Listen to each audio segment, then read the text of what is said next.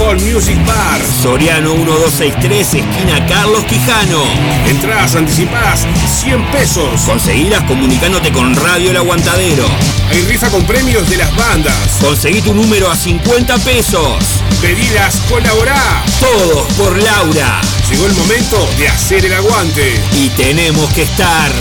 13 años remando por el rock de acá. 13 años aguantando cuando hay que aguantar.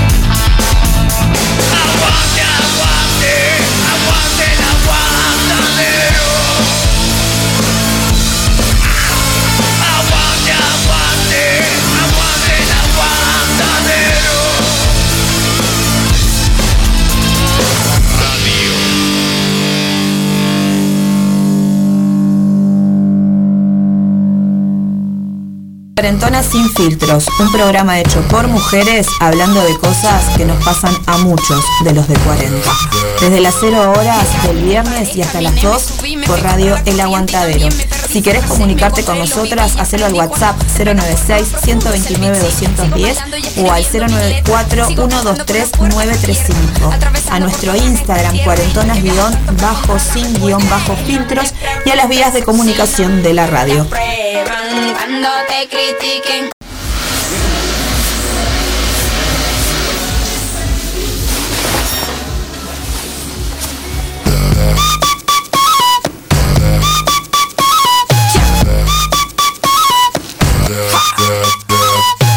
Me paré, caminé, me subí, me fui contra la corriente y también me perdí, fracasé, me encontré, lo viví y aprendí cuando te pegas fuerte más profundo es el beat. Sigo bailando y escribiendo mis letras, sigo cantando con las puertas abiertas, atravesando por toda esta tierra y no hay que viajar tanto para encontrar la respuesta. No te preocupes si no te aprueban cuando te critiquen, tú solo di. Soy yo.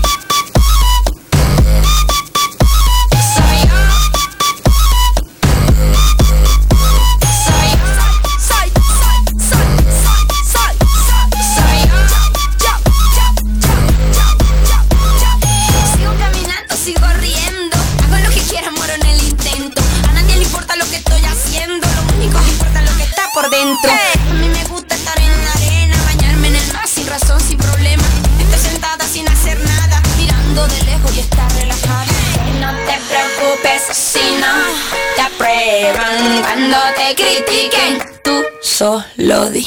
Soy yo. Buenas noches.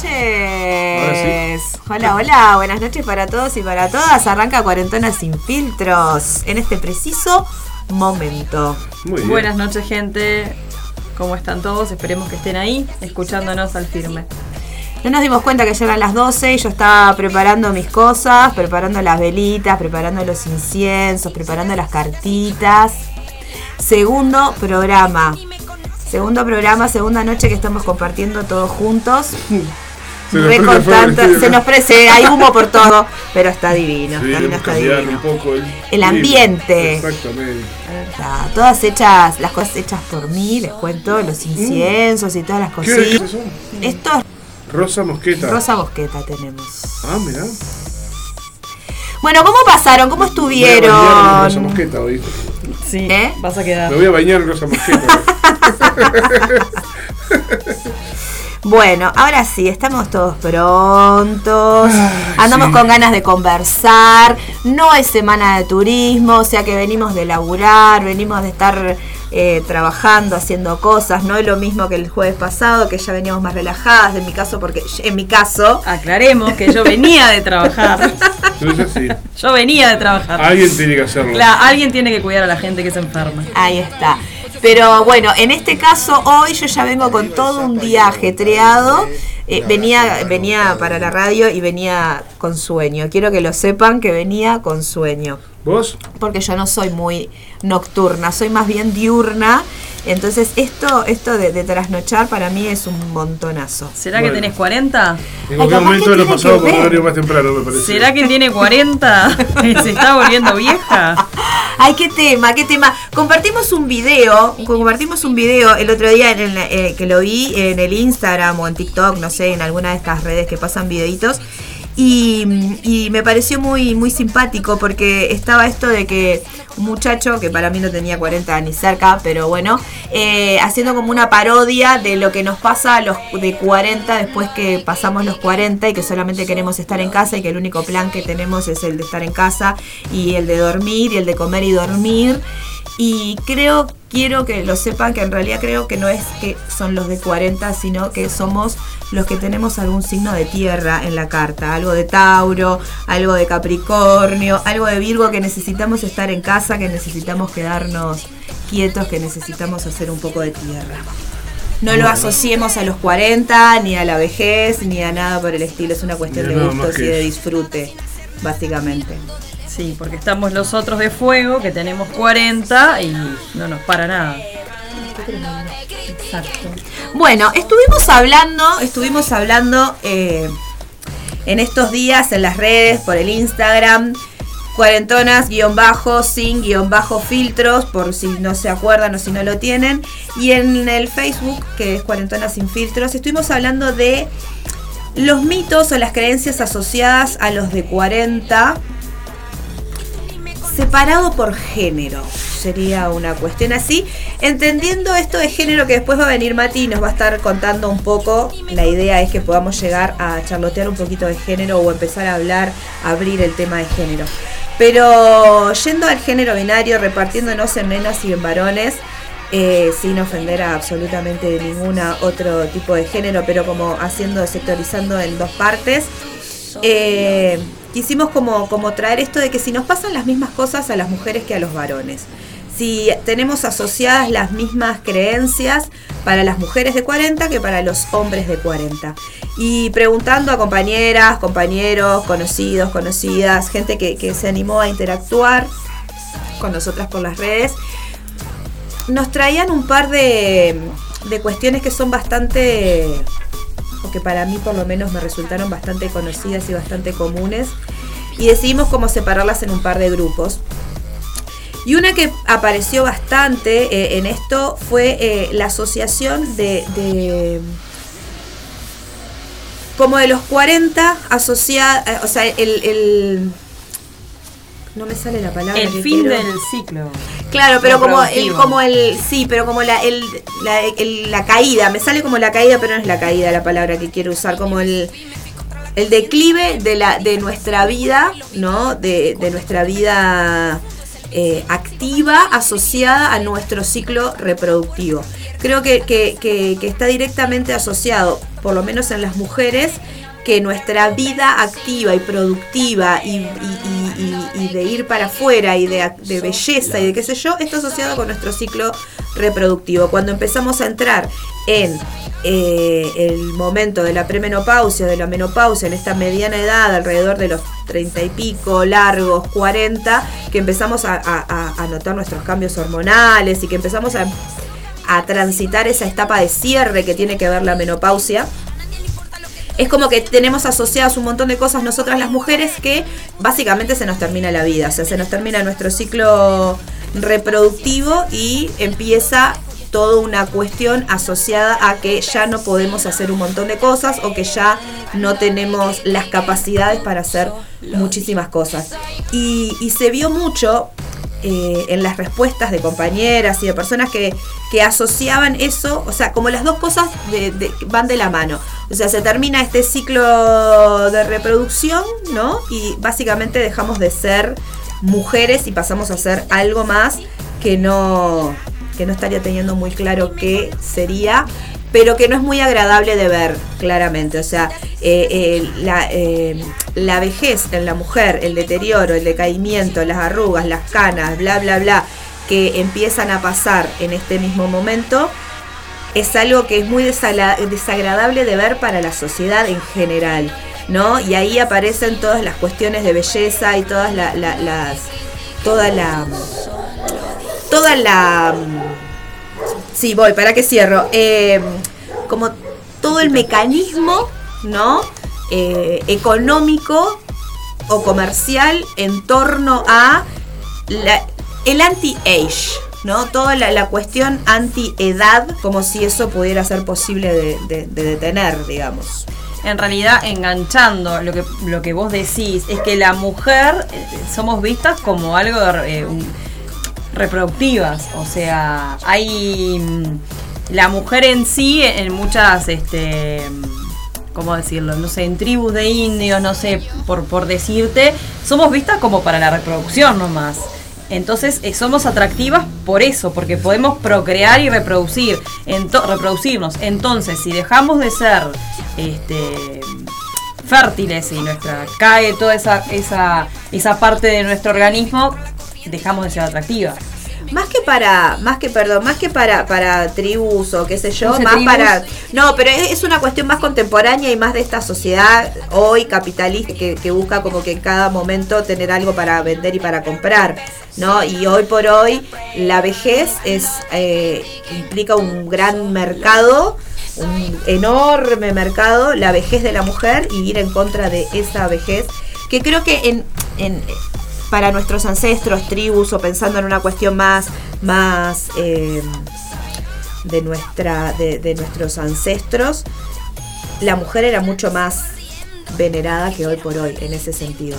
Por, lo menos esa es como mi, mi teoría. No era solamente la encargada de la reproducción. Creo que quedamos relegadas a ser las encargadas de la reproducción en esta sociedad en la que el hombre trae el dinero y nosotras quedamos cuidando y en el momento en que ya no tenemos que cuidar más y que ya no, no somos más útiles en ese en esa cuestión hay que hay que repararlo de alguna forma y ahí aparecen todos los, los toda la, la, la, industria de la belleza no por la belleza la industria anti-age sería como una cuestión así para mí En realidad, eh, a ver, si nos ponemos a, a ver el tema este de la, de la belleza, sí sabemos que, como hablábamos el otro día de las cremas, ¿no? Las cremas anti-age son más 35, más 40, más 45, o sea que y son todos para quienes para las mujeres. Ahí está, Hoy estuvimos eso. buscando, hoy estuvimos googleando, ¿no? Un poco, amigo Google, a ver qué cremas había para anti-age. Pusimos cremas anti-age, ¿no? A ver qué aparecía. Y nos aparecía todas para mujer, más 35, más 40, más 45. Y yo creo que hasta ahí, más de 45 ya estás arruinado. O sea, si no te Claro. las pusiste antes, no te las pongas a los 45 porque no te hace efecto. Ya no funciona, exacto. Porque las arrugas ya las tenés, tenés que utilizar otro tipo de métodos. Este, pero en realidad para los varones, eh, una crema creo que vimos, dos. Y que no decían anti-age tampoco. No. Que No, tampoco no, no. decían anti-age. O sea, está ese como ese mito o esa cuestión de que la mujer cuanto más vieja, más fea y más arruinada, y el hombre cuanto más viejo, mejor conservado, cuanto más maduro, más lindo, como el vino que cuanto más conservado, más no sé qué, ¿no? Pero nos ha pasado, no hace mucho apareció esta señora Moria Kazán, eh, una actriz muy conocida del Río de la Plata, argentina, y salió en- en en tanga, en malla, y un montón de gente le salió diciendo un montón de cosas que cómo esa mujer podía estar mostrando ese cuerpo arrugado y bla, bla, bla. Nos cuesta muchísimo ver el cuerpo de la mujer en un estado que no sea de la perfección eh, más absoluta, entiéndase la perfección hegemónica y La ¿no? foto de calendario. Claro, Lo que pasa 90, es que- 60, 90. Claro, lo que pasa que es lo que te vende, el, el sistema te vende eso. Y nosotros lo compramos. Exacto. ¿No? Porque el sistema vende lo que nosotros compramos. Exacto, entonces ¿qué nos pasa a los 40? Cuando entras en ese declive de belleza, entramos a las cirugías, Sí, esas son las más heavy, ¿no? eh, pero extremistas, las cirugías, pero entramos con el botox, los hilos tensores, este, a ponernos un montón de cosas arriba para ese anti-age, como decía Cari, que no existe el anti-age, porque la, la- la age va la a age seguir. va a seguir cayendo. Va a seguir pasando y no la vas a parar por más que te pongas una crema o te pongas un hilo tensor que te suba la arruga. Vas a seguir o que el botox que te tape, que te rellene esa arruga, que la arruga está, vos las estás tapando. ¿No? O te pones kilos de maquillaje o 28 mil filtros. Bueno, los filtros, ¿no? Los filtros A ver. es otra cuestión que a partir de eso nace nuestro nombre. Pero eso, eh, estamos queriendo tapar algo que está y que, que- que está buenísimo. A mí me pasó y que hoy, hoy le conté a Nati y aprovecho y les cuento a ustedes porque me pasó y que fue genial. Eh, hoy me desperté, hoy, en realidad fue ayer 13, 13 de, de abril, me desperté muy temprano porque tenía muchas cosas para hacer y qué sé yo, y me pasaron muchas cosas. Desde esas mañanas, ay, quiere hablar el zapa, bueno. No, no, yo solamente quiero mandar un saludo. No, porque para así me, me, me Solange. Morales que mandó saluditos que dice Corazoncito. "Vamos Ah, arriba. Y abrazo. para eh, que me, me olvidé el nombre. Patricia Mendieta, La Pato. que dice, hola, buenas noches gente. Bueno, gracias a ellas por estar ahí. Al firme. Gracias, chicas. Gracias. No, eso. em, me colgué, ¿vieron? Me pasa eso. Ibas a contar. Ah, iba a contar mi historia hoy a la pasó hoy de mañana. mañana. Lo que fue pasó como- hoy. Claro. Fue muy Muy revelador y fue fuerte. muy fuerte, realmente. Yo soy muy así. A mí me, yo soy como toda, todo es muy fuerte. Eh, mucha intensidad. Bueno, no, bueno, eso. Eh, hoy, por primera vez, porque para mí sigue siendo hoy, más allá de que haya cambiado el día, fue como que me sentí señora. Con todo lo que eso implica. Es, muy, es, es genial lo que les voy a contar. Porque aparte dije, esto lo tengo que compartir. Porque fue eso. Porque por muchos años, por muchos años, esto quiero que sepan, no me da para pagar terapia. Entonces vengo acá y converso y hago terapia grupal. En la que solo hablo yo, porque me encanta. Ustedes me escuchan y yo me expreso y resuelvo y sano y hago toda la catarsis. Bueno, entonces, redondeando. Entonces, eh, nada, eso, que me sentí señora, pero no me sentí señora como, como, como en algún momento escapé de ser esa señora que tenía en mi imaginario, que tenía que, como, como lo que me imaginaba que implicaba ser una señora, ¿no? Y por mucho tiempo estuve tratando de sostener esa juventud, esos 30, esta, esa cuestión de yo me siento, no me siento de 40, pero resulta que tenés 40. Y el no me siento de 40 tiene que ver con no me no me, no me creo todas esas cosas que me contaron alrededor de los 40, ¿no? De lo que tiene que tener una mujer de 40 años o de lo que puede hacer una mujer de 40 años o de lo que no puede hacer una mujer de 40 años. Entonces hoy, por primera vez en mi vida, me sentí una mujer de 42 años y me sentí súper espléndida. O sea, me pude sentir que tengo mis 42 años recontra bien llevados y que estoy disfrutando de esos 42 años, de la imagen que tengo a los 42 años y que no parezco más joven. No, parezco de 42 años bien.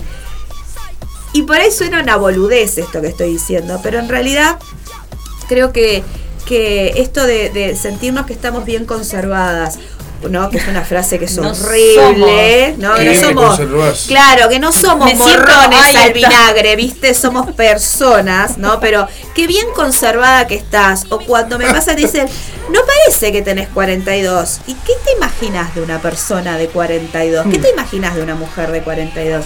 Entonces eso, hoy a la mañana me pasó eso, me sentí una mujer de 42 espléndida y que no necesito sentirme más joven, no, me siento de 42 y con los 42 años que tengo me siento espléndida. Y eso, sentirme la señora que soy, digamos, la señora o la mujer madura que soy, eh, fue muy hermoso y se los quise compartir. Que a mí se- la- el tema se- señora era como que era, la te veía muy grande. Lo que no, otra cosa hablando de eso de los 40, que ahora cuando mientras vos hablabas, este la diferencia que se hace también, ¿no? Eh, con el tema de la vestimenta, que hoy lo veníamos hablando, Sí, ¿no? Hay cosas que vos a los 40 no te podés poner. Supuestamente. Eh, claro, porque la gente, porque el, el todos lo dicen, ¿no? Pero si vos te pones algo muy juvenil, eso es la pende vieja, ¿no? Te crees la pendeja y, y sos una mujer grande.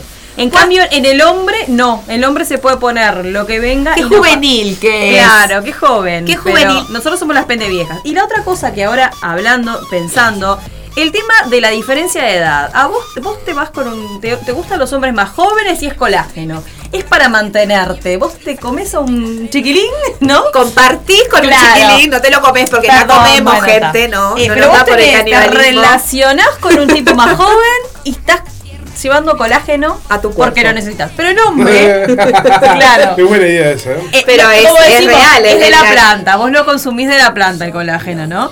Pero al hombre no, el hombre se come, perdón, Comparte, se comparte. relaciona con una joven y no le decimos que está tomando colágeno. No, es más, es más, no solamente eso, hay una cuestión y desmiéntanme las chicas que están escuchando y los chicos que están escuchando es el momento de por ahí de mentir este tipo de cosas o decir no, a mí no me contaron eso. Eh, que en realidad entre los varones está como súper re bien visto que vos si tenés cuarenta y pico estés saliendo con una chica de 25. Claro. Pero entre las mujeres está muy cuestionado que si vos tenés cuarenta y pico salgas con un chico de 25 o con una chica, ¿no? O sea, que tu pareja sea menor en realidad. Es como que las mujeres no tenemos habilitados tan habilitado la cuestión de eh, la diferencia de edad. Es más, si le comentás a alguna compañía de trabajo, ay, salí con alguien de 27, ¡ah! ¿No? Como de qué pilla, qué cosa horrible. Y para los varones es como, ah, qué bien, ¿no? Creo que estás todavía muy instalado esa, esa cuestión de, de frente a la edad y lo permitido. Aparte de la cuestión de la ropa, de la vestimenta, lo que supuestamente puedes hacer, las actividades que puedes hacer como mujer de alrededor de los 40 o veterana y como hombre veterano, ¿no? Vamos a poner veterano porque una de las cosas que también nos dijeron, que nos dijo Helen, me dijo Helen, una amiga que quiero mucho, este, y no sé quién fue que te había dicho a vos, el tema de los cincuentones. Nosotros arrancamos a hablar de los cuarentones, digamos, y es de aquí para adelante. No vamos a nombrar a todas las décadas 50, 60, 70. Lo aclaramos desde ahora, porque una amiga me dijo, ah, pero no hablar, hablamos solo de los cuarentones y de los que tenemos 50 y Sí, pico, no. que es para todos, a partir de los 40 en adelante. Para que nadie se sienta ofendido, para que nadie se sienta excluida. Y como dijimos, de los 40 para atrás para que vayan aprendiendo. Este, Es un programa para toda la familia, gente, básicamente. Te salió Susana. Ay, me salió re Susanesco, mi amor. Te, te pones en Mi amor, Susana. me Te pones en Susana, y no, no, no. Si la vieran, le falta el pelo rubio nomás. Me falta el pelo rubio y jazmín. Y todo. El rope, ¿no? El Claro, chiquito. sí, el perrito. El perrito chiquitito. Saludos Bueno. para Pablo que dice, hola Pablo de este lado ahí está escuchando. Saludos ahí. Ah, perdón. Pablito, Pablito, mi hermano. A ver. Es tu hermano. Es mi hermano, se Mira, aguantó y me está escuchando. Pablo Fuentes. Pablo Sí. Fuentes, mi hermano. De las cuestiones son las mismas. Ay, sí, ya, mira lo que tiene. Ay, a ver qué nos están diciendo. Dice, muchas de esas hermano. cosas se las cuestionan las mismas mujeres, dice. Sin dudas, pero a ver, yo no estoy hablando que es una cuestión de varones o de nenas, o sea, no estoy diciendo que los varones dicen o que las mujeres dicen. Es una construcción y que muchas veces somos nosotras mismas las que sostenemos eso. No, lo- no, no estoy diciendo que no, pero que estaría buenísimo empezar a como equiparar y que nos demos cuenta de que en realidad a los de 40, tanto nenas como varones, nos gustan los más chicos nos gustan los más grandes, o que podemos seguir usando short cortito por más que tengamos las piernas gordas o llenas de arrugas y llenas de celulitis, o que nos podemos poner, eh, no sé, el animal print si queremos, todo lo que queramos nos podemos poner, no importa la edad que tengamos. Lo importante es que combine. Por favor, te pido. Si te pones animal print, no te pongas rayas ni lunares. En la medida de Por lo favor, posible. pido. En la Pero, medida de lo posible. Es verdad ahí que Pablito pone porque somos colágeno en los varones más jóvenes. Los- pero, pero bueno, estás en los varones más no te jóvenes, mi el amor. pendejo porque no. Estás dentro de los cuarentones, entérate. Todavía no. Teniendo en cuenta, no, toda la cuestión Todavía no. astrológica. ¿Cómo que no? 39. Bueno, todavía no llegó. Está ahí, el Está borde. ahí, está En ahí. el. Ahí, el está borde- ahí. el borde Está transitando los Preparándose. 40. Está transitando los 40.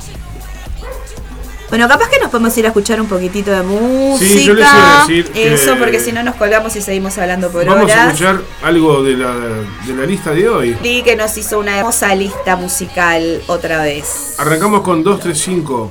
Vine a perderme. Muy bien. Soy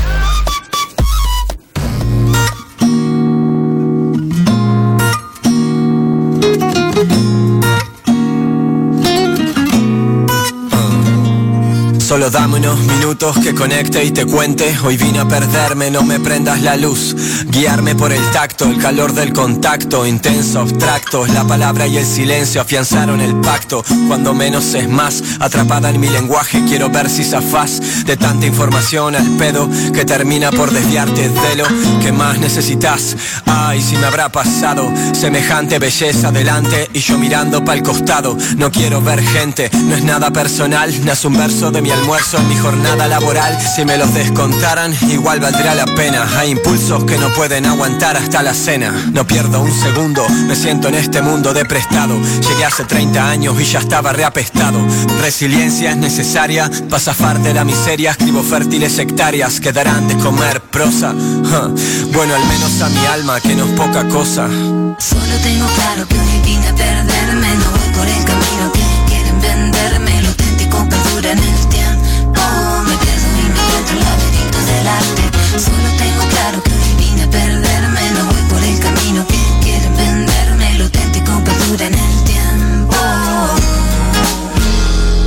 Pensar que vine a perderme, me terminé encontrando Cuando no me interesó estar al mando. Blando creía que era por ser de otra manera. Vi que si caía un daba vueltas esta esfera y qué elección El ver que no sos nada hermano Aprovecho cada trecho, este esfuerzo no es en vano Sano al aceptar que no nací sabiendo Y empiezo una nueva etapa sin miedo caso del pescuezo. Fui de menos a más, tropecé tantas veces que no las puedo contar. Tantas resacas que ya no me sacan mi preciada paz. Mato culpas que machacan con ritmos y rimas.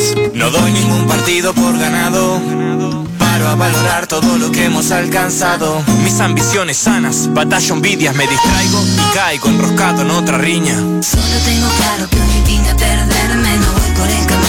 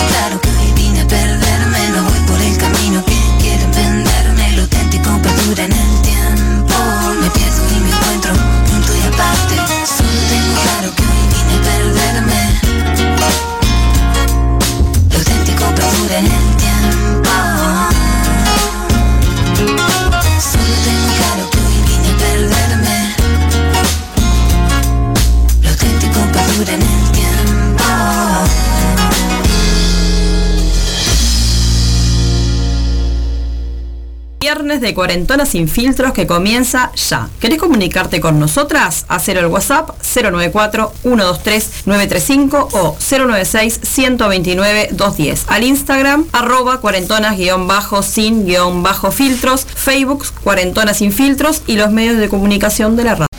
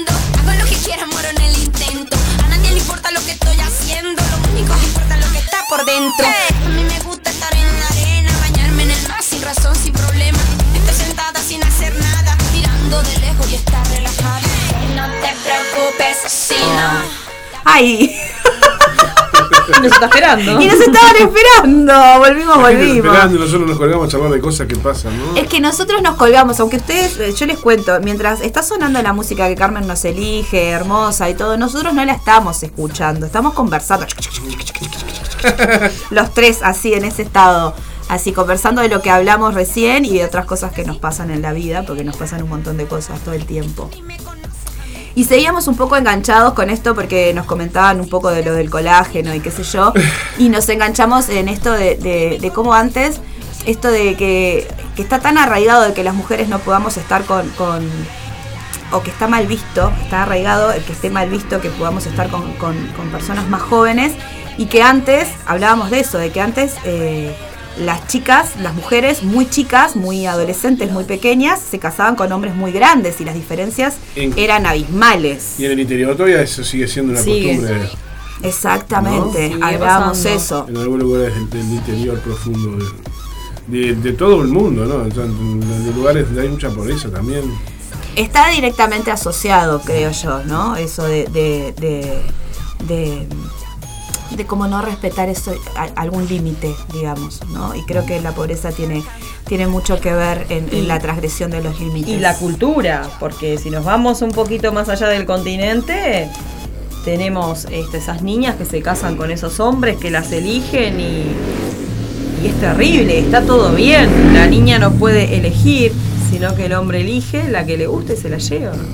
Es que seguimos en un mundo en el que eh, estamos bastante coartadas en nuestra libertad de elegir las mujeres y no quiero ponerme en, una cuestión de, feminismo ni nada por el estilo, pero eh, creo que tiene que ver con esto. Eh, la base de, mi intención de esto tiene que ver con, poder hacer visible ciertas cosas que siguen pasando hoy en el 2023 que tienen que ver con las diferencias de género, que tienen que ver con las diferencias entre, entre, entre entre hombres y mujeres, digamos, independientemente de las elecciones sexuales, ¿no? Que siguen, te- que siguen teniendo que eh, a las mujeres en un lugar de menor elección o de menor posibilidad que a los varones, digamos.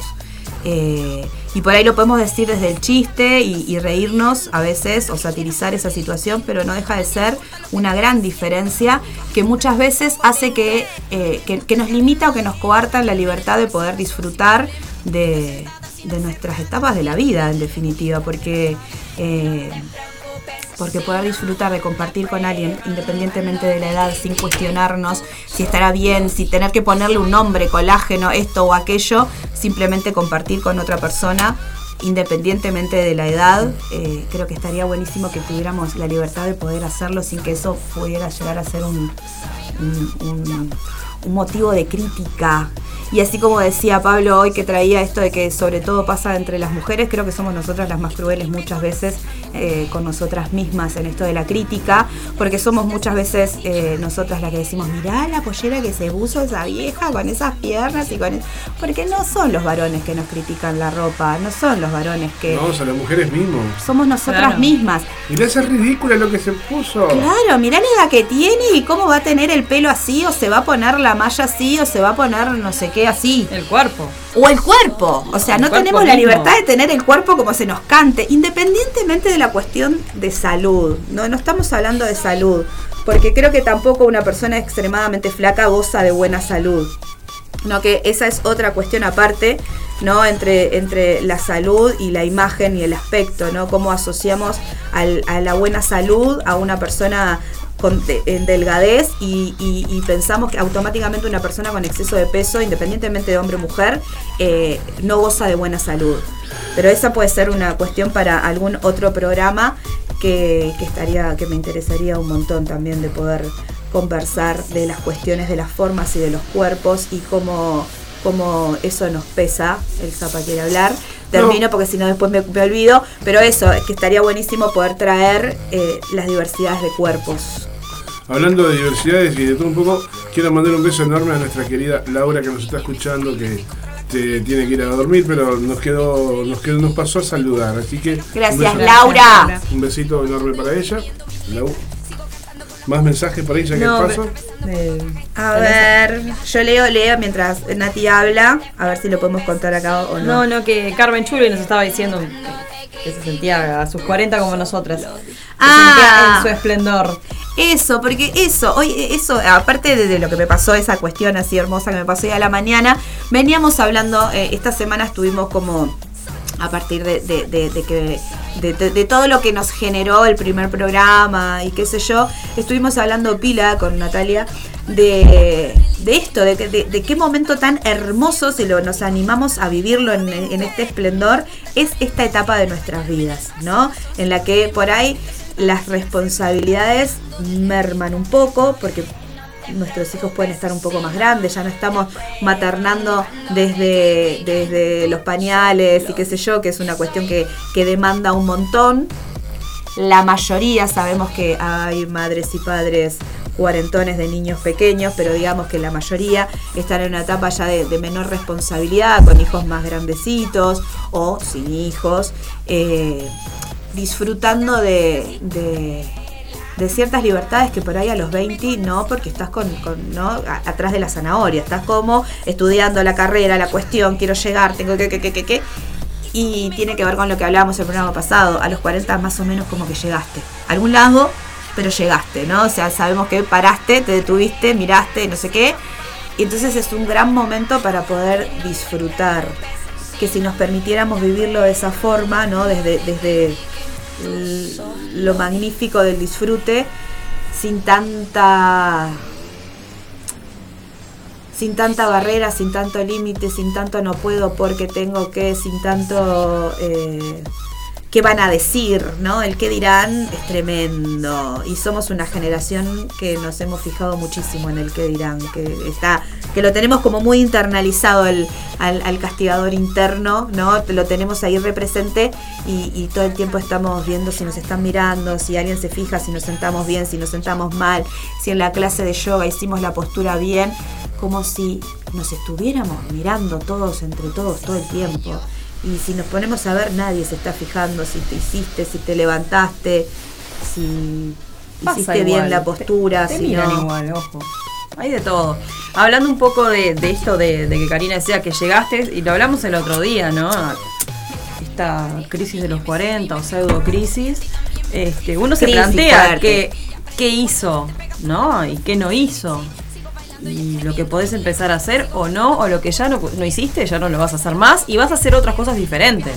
Porque, yo qué sé, si no fuiste madre y tu cuerpo ya no te lo permite, vas a adoptar gatos, vas a adoptar perros, vas a adoptar hijos, niños, quizás, capaz que lo puedes haber hecho antes, pero bueno, capaz que con 40 años adoptas un hijo, vas a hacer otra cosa, vas a estudiar algo, vas a hacer radio, como nos dijo la Sol el otro día, vas a hacer lo que se te cante. Y no es lo mismo este, a los 20 que a los 40, porque también nos pasa que a los 20 capaz que estábamos, teníamos más trauma con el cuerpo. Muchos más Sin duda, complejos. en mi caso seguro. Muchos más complejos. Me ¿verdad? preguntan si estamos fumando en el estudio porque escucharon el encendedor. No, estaba prendiendo la vela, la compañera acá de Sí, la claro. vela para la parte de- del tarot. Hay velas, hay. Yo subí al Facebook una fotito de. ¿Cómo se llama eso que prendiste de la vela. No, lo que hice es, es una es un saumo, es una bombita que hago ¿Sí? con es de Rosa Mosqueta, Ahí va, que Rosa conté Mosqueta. que es Rosa Mosqueta y lo hago con acerrín y con unas mezclas ahí y Uh. con aceites que hago yo también. Pero también te puedes quemar, tenés que tener cuidado. Se quemó. Sí, me quemé, de hecho. De hecho me quemé. Pero no, estamos prendiendo cosas. Sí, sí. Este. Eh, sí. Está muy aromático el estudio, digamos, súper aromático. Qué rico olor, sí. Aparte hay esencia, había incienso prendido también. Ay, Sí, todo, este hay es un lugar clima. mágico. Las- los que siguen Facebook, yo subí una fotito de, de la vela ahí, el paño, las piedras y todas esas cosas. Toda la parte mística que está prontísima. Está complicado. Este, volviendo un poco Volviendo al al tema. ¿no? Este, a los 40 te agarras, te agarra más, más fuerte, ¿no? Con otra autoestima, o más aceptada, o ponerle el nombre que quieras. Nos pasa, este, muchas veces las mujeres estamos divorciadas, estamos separadas, estamos solteras, ¿no? Entonces, este, empezamos a hacer cosas que capaz que con 20 años no hacíamos, de conocer gente, de salir con otra gente, del mismo sexo, del otro sexo, de...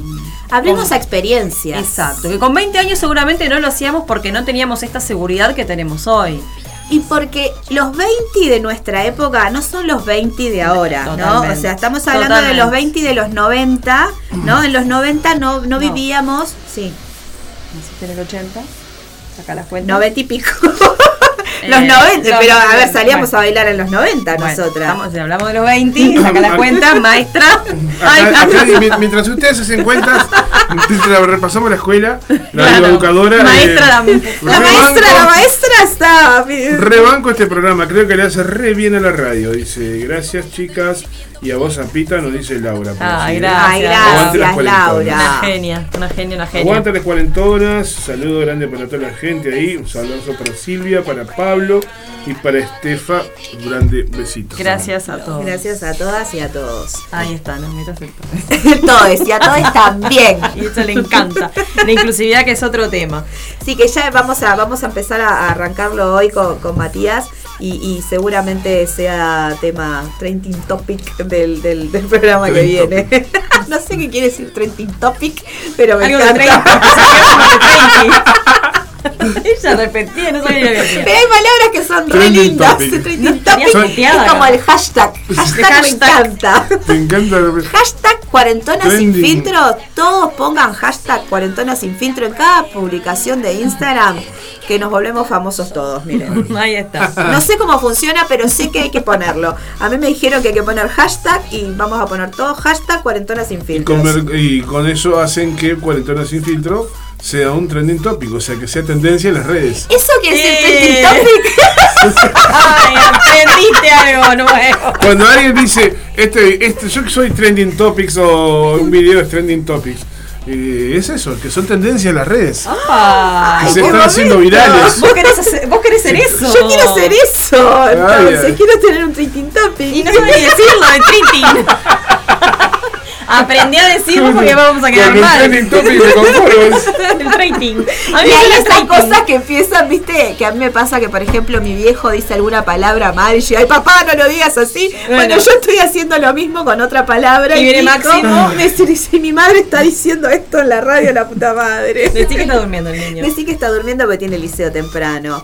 Eh, Va, en realidad no sé si hay liceo porque, bueno, no, no quiero como entrar muchísimo, pero pasaron cosas feas en el IABA, pasaron cosas muy feas, eh, hay paro de docentes, creo que ¿Qué pasó? Contame porque estoy ocupado. inundado. sé Eh, que había, había una huelga, ¿no?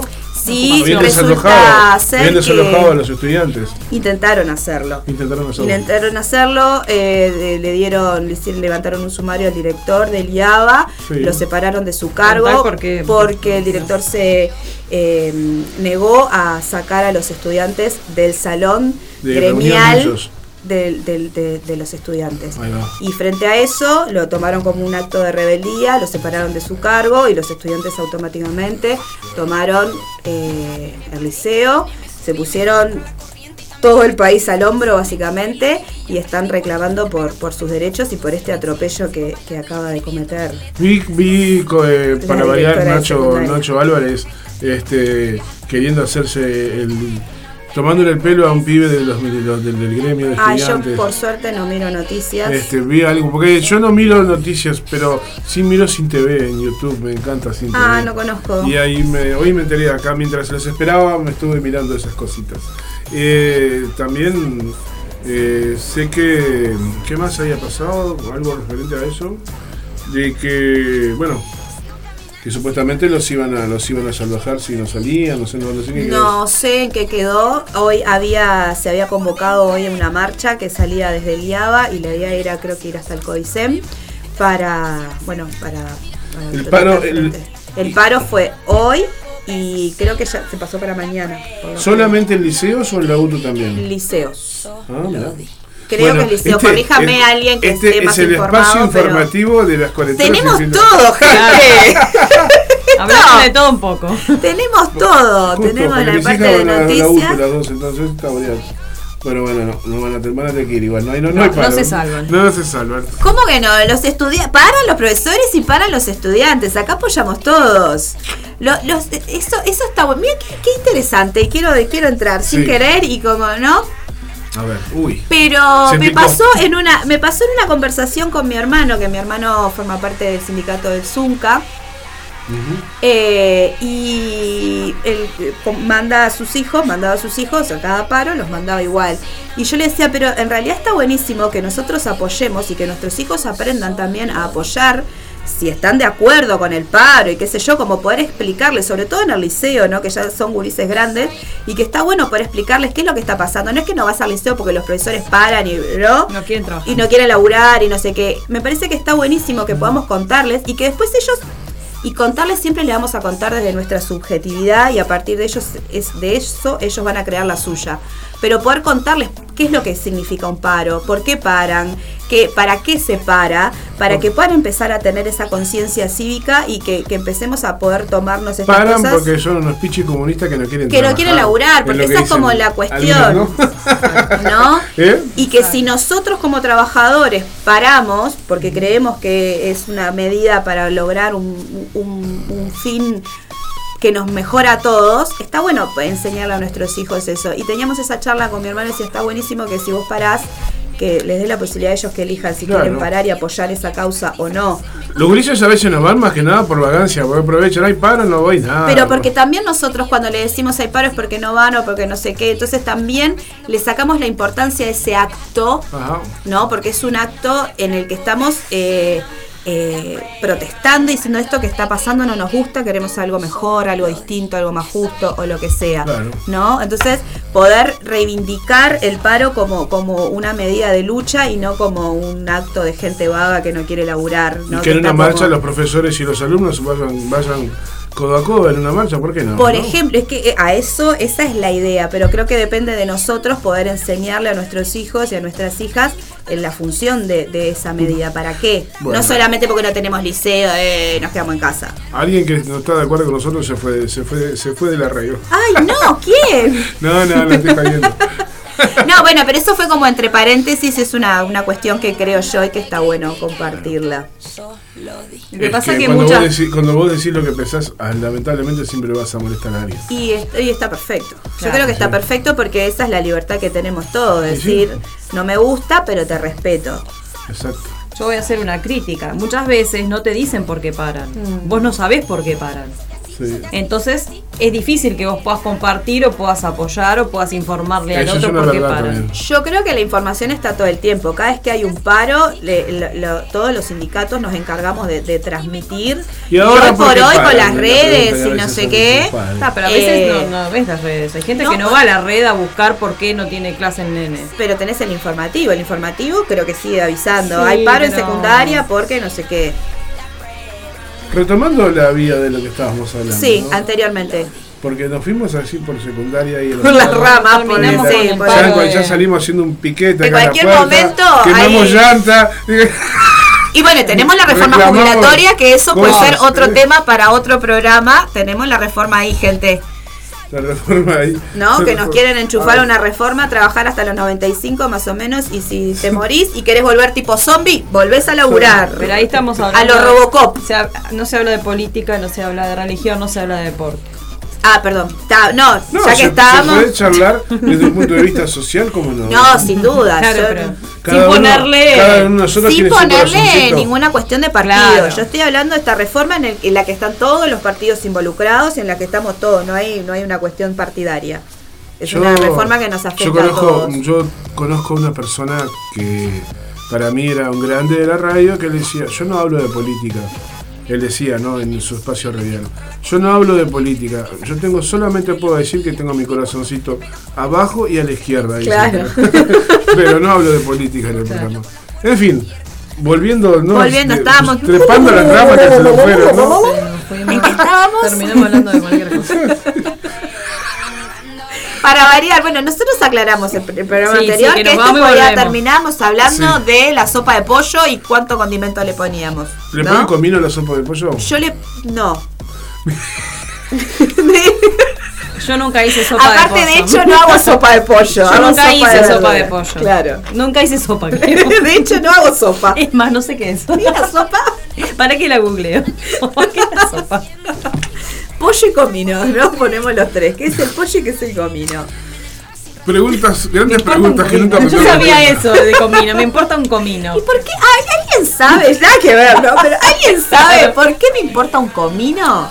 Porque el comino es un condimento, ¿no? Pero ¿por Pero qué? no es un condimento básico, o sea, no es un condimento que te vaya a modificar demasiado el ¿Y sabor. qué condimento te modifica demasiado el sabor? La pimienta, el adobo.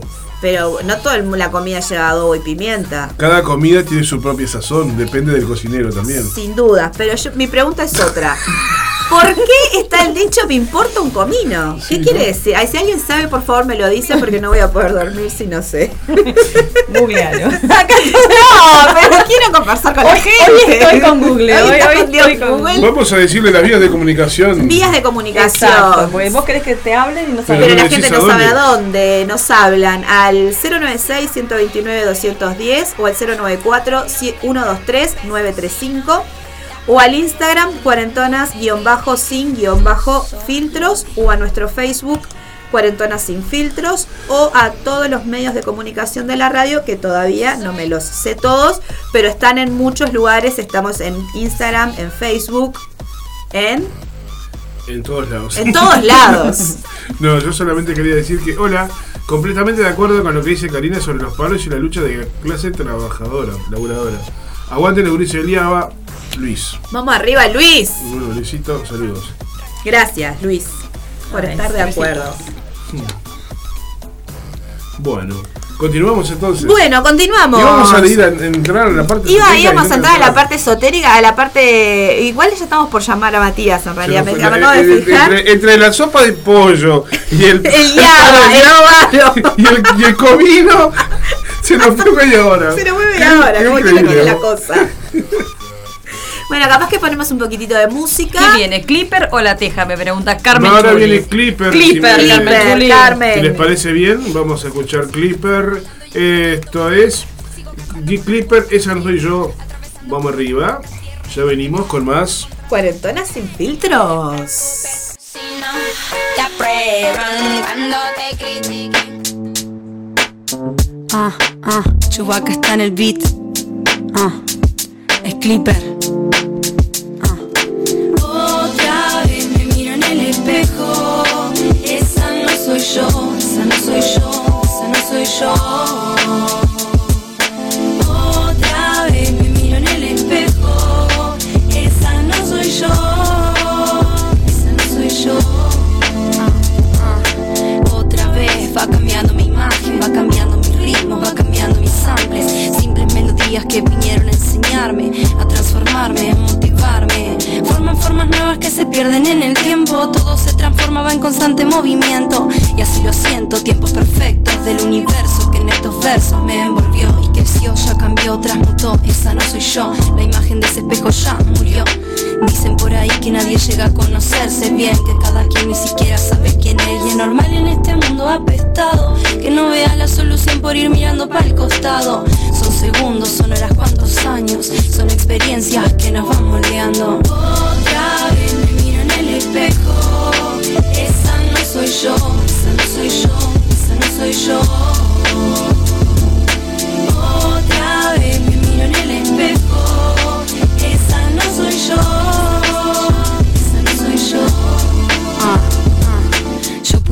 Sido un refugiado, un animal corriendo en el medio del pasto. Nada está claro si estamos claros, si estamos viviendo a costas de los Países Bajos. Yo pude estar cosiendo mi ropa y que la fábrica se caiga mi cabeza. Pero soy de las que les tocó vestirla con todas las lágrimas que ocultan estas telas. Me explota la cabeza, no encuentro la solución. Vivimos en una sociedad enferma. Que por más que sepa el peso que costó mi pantalón, voy y pago su precio en una tienda. Esa no soy yo, la del espejo ya murió, se renuevan mis células a cada segundo. Quiero cambiar el mundo, pero empiezo por mí y me caigo, me vuelvo a levantar y me juzgo. Otra vez me miro en el espejo, esa no soy yo, esa no soy yo, esa no soy yo. Otra vez me miro en el espejo, esa no soy yo, esa no soy yo.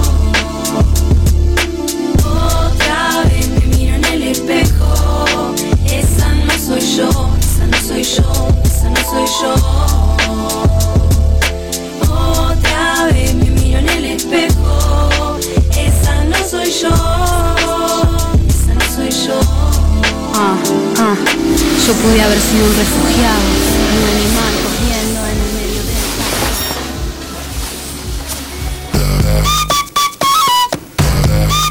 Mira, acá me pone Carmen que Clipper es solista, actriz, presentadora de las batallas de Red Bull Uruguay Rap, modelo rapera, toda la, Toda la información.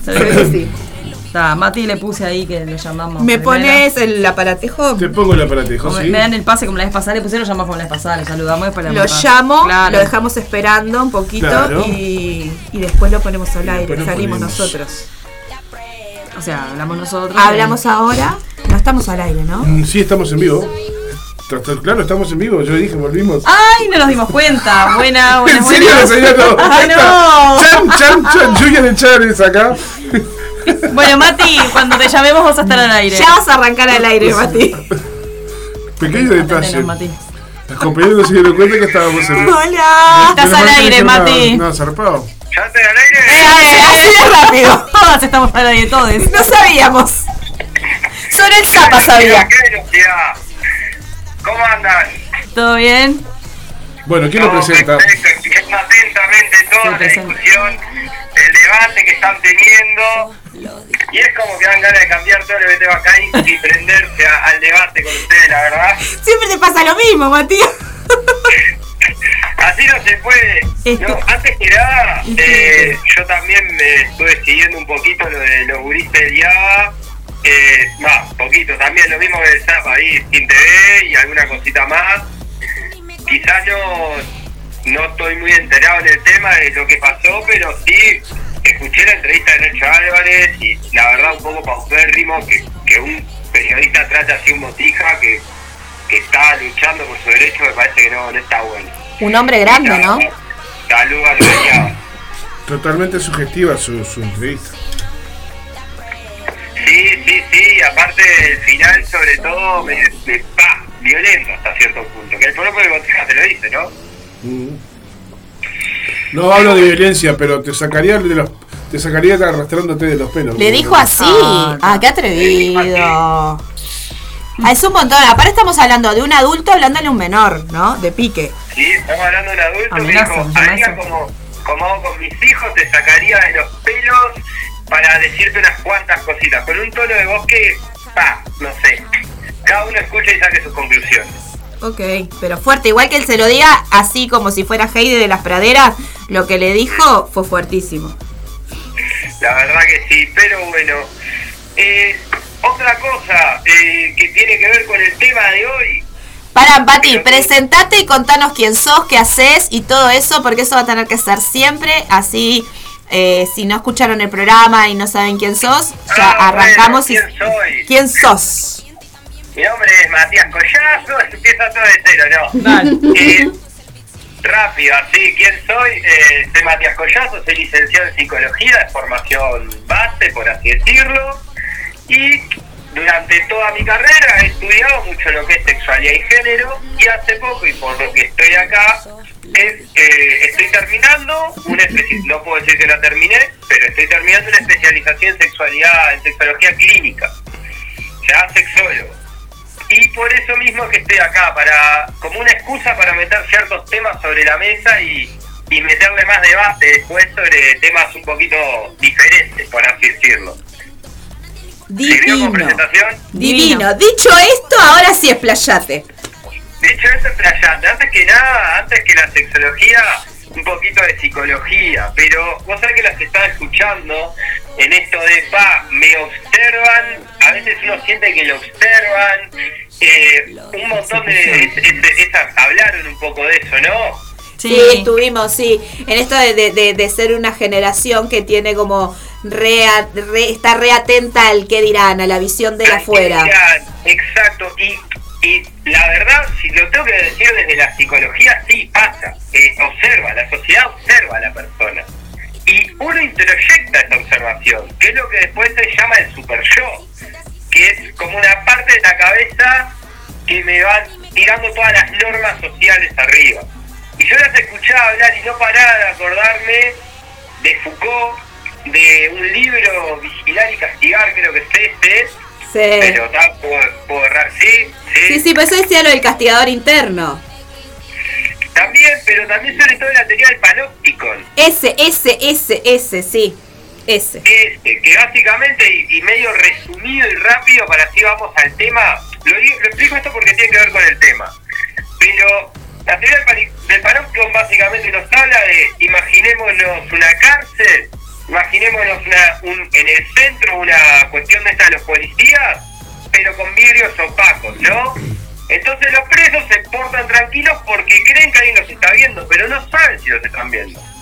Entonces eso mismo puede pasarle a la sociedad en general, o sea, nosotros nos portamos tranquilos porque hemos introyectado ciertas normas y qué podrá pasar o qué no, entonces hay un control externo que es la propia policía o los propios medios de control que haya o las propias personas en, en la sociedad, pero también hay un control interno.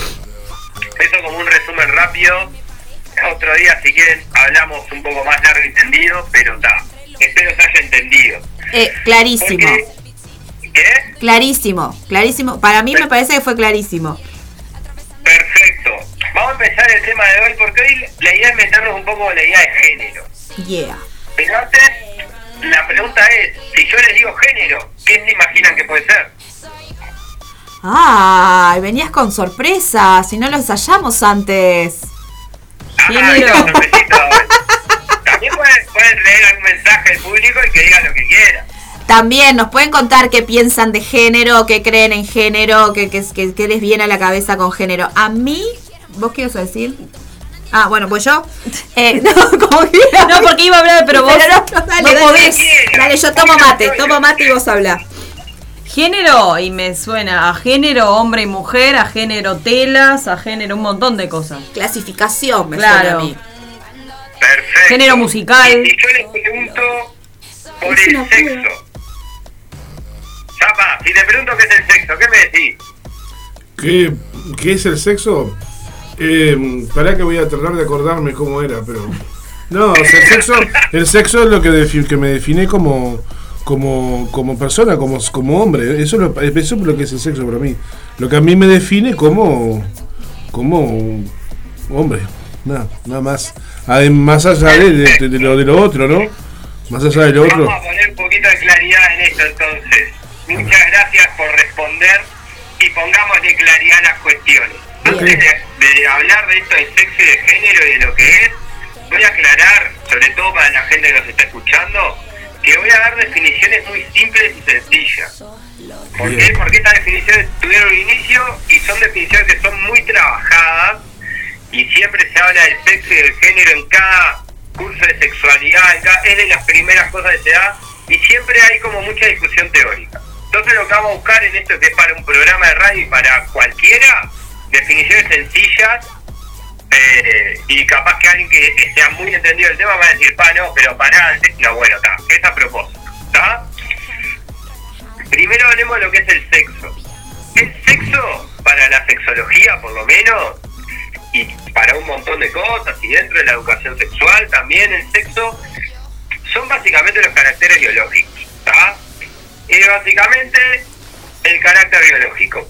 Que el carácter biológico condiciona el género. ¿Que ¿Qué es el género? Son los caracteres socioculturales. Ahora lo voy a explicar bien. Entonces, el sexo que vendría a ser los caracteres sexuales primarios o secundarios, vamos a hablar de los primarios, vendría a ser el pene o la vulva, ¿está? Viene un médico, me mira, este sexo masculino, sexo femenino, ¿está? Eh, tiene pene, sexo masculino, tiene eh, vulva, sexo femenino. Eso es el sexo. Ahora, ¿qué es lo que sucede? El género es lo que viene después es la construcción social que hay sobre este sexo. Por eso decimos que el sexo condiciona el género. ¿Se entendiendo ahí un poquito? Perfecto. ¿Y por qué esto tiene que ver con lo que hablábamos antes? Porque justamente, ya desde que eh, una madre tiene a, su hija en la panza y le dicen el sexo es tal, ya desde ahí el- eh, empieza a condicionar el género. Y ya la sociedad de esa madre, los hermanos de esa madre, los padres de esa madre, las amigas y amigos de esa madre, ya en ese momento van a decir, ah, bueno, esto es así. O sea, la construcción de género tiene que ver lo que la sociedad espera de nosotros, nos enseña y nos exige. Entonces ya, bueno, eh, sé que va a ser niño. Ah, bien. Sexo masculino, sí, sí, bueno, está, vamos a comprar todo celeste.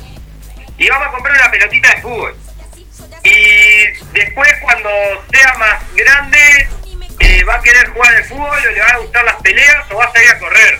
Y después cuando sea más grande todavía, eh, va a ser un galán y va a ir atrás de todas las mujeres y le van a gustar los números. Y cuando sea más grande todavía va a estar trabajando. Ya eso, desde que eso lo empezamos a pensar desde que está en la panza el botija. Entonces, ahí es donde se empiezan a crear, que era un poco el tema que íbamos a hablar, el tema de los mitos. Porque ya desde esta construcción la sociedad nos está, y por eso digo, pa, la sociedad nos observa siempre, porque ahí nos está diciendo en todo momento, bueno, vos sos hombre, vos sos mujer, tenés que hacer esto y vivir de esta manera. ¿Está? Eso vendría a ser un poquito eh, lo de género. Y eso ya nos genera mandatos sociales y eso ya nos genera mitos.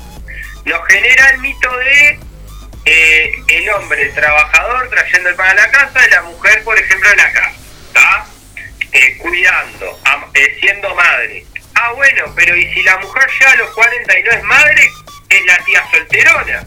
Entonces ahí empieza uno de los primeros mitos, por ejemplo, el de la madre. ¿Se entiende un poquito lo que estoy diciendo? Sí, la sí. línea de razonamiento por la que voy.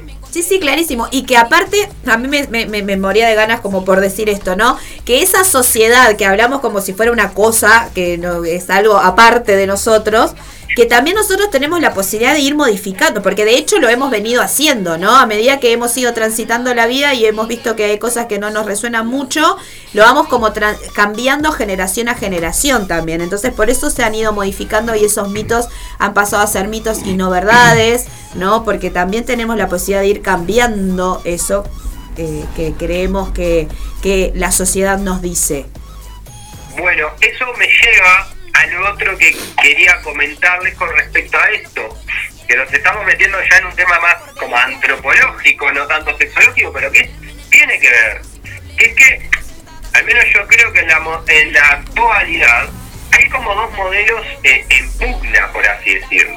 Primero, decir esto, vos, el cambio social, y yo lo hablaba en un curso de sexualidad que tuve hace mucho, eh, era un curso sobre violencia sexual y no sé qué cosa por el estilo, de género y generaciones.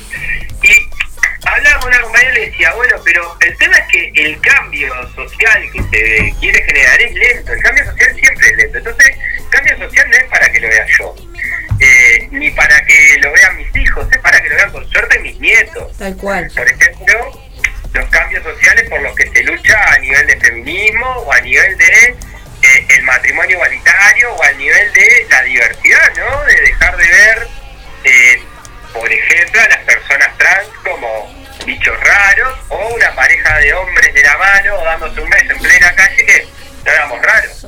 Y, y, y yo estoy seguro que mi vieja eh, lo ve de una manera, eso, yo lo veo de una manera, y mi hermano, 10 años menor que yo, lo ve de otra manera. Pero a ver, tu madre, nosotras, vos, ahí ya tenemos tres generaciones que lo vamos a ver distinto. Exactamente. Y eso es el cambio que se va generando. Y que seguramente a la sociedad que lleguemos, inclusive, las nuevas generaciones pueden decir, no, pará, esto es un penal, vamos por otro lado. Eso seguramente pase. Pero a lo que quería ir es que actualmente yo creo que hay dos modelos en pugna, que es lo que genera que, nosotros hablábamos antes y decíamos, pa, muchos de estos mitos fueran verdades. Quizás hace 80 años atrás, y muchos de estos mitos eran verdades, y hace poco, no hace mucho, porque 80 años atrás no es tanto. Históricamente hablando, no. ¿Eh? Históricamente hablando, no. No. Por eso digo, quizás hace 80 años atrás, o en el periodo de, de mis abuelos, por ejemplo, o de sus abuelos, eh, lo- la verdad era, bueno, la mujer se queda en la casa, tiene muchos hijos, y si no logra esto, no fue un éxito como mujer. Y al contrario, se perdió. Y, por ejemplo, alineando un poco lo que veníamos hablando, Bueno, tiene una edad reproductiva y después de esa edad reproductiva deja de ser algo útil que lo único que se va a encargar es del cuidado de la casa, ¿no? Y capaz que hace 80 años atrás esto era una verdad casi que absoluta. Ahora, actualmente no. Entonces acá hay un modelo, dos modelos en pugna, que es el modelo de la modernidad, que es un modelo más fijo, donde las cosas eran más seguras, donde había otra economía, y un modelo de la posmodernidad, donde todo es líquido, por así decirlo. Posmodernidad líquida lo llaman algunos, que ya no hay tantas seguridades, ya no es tan seguro esto.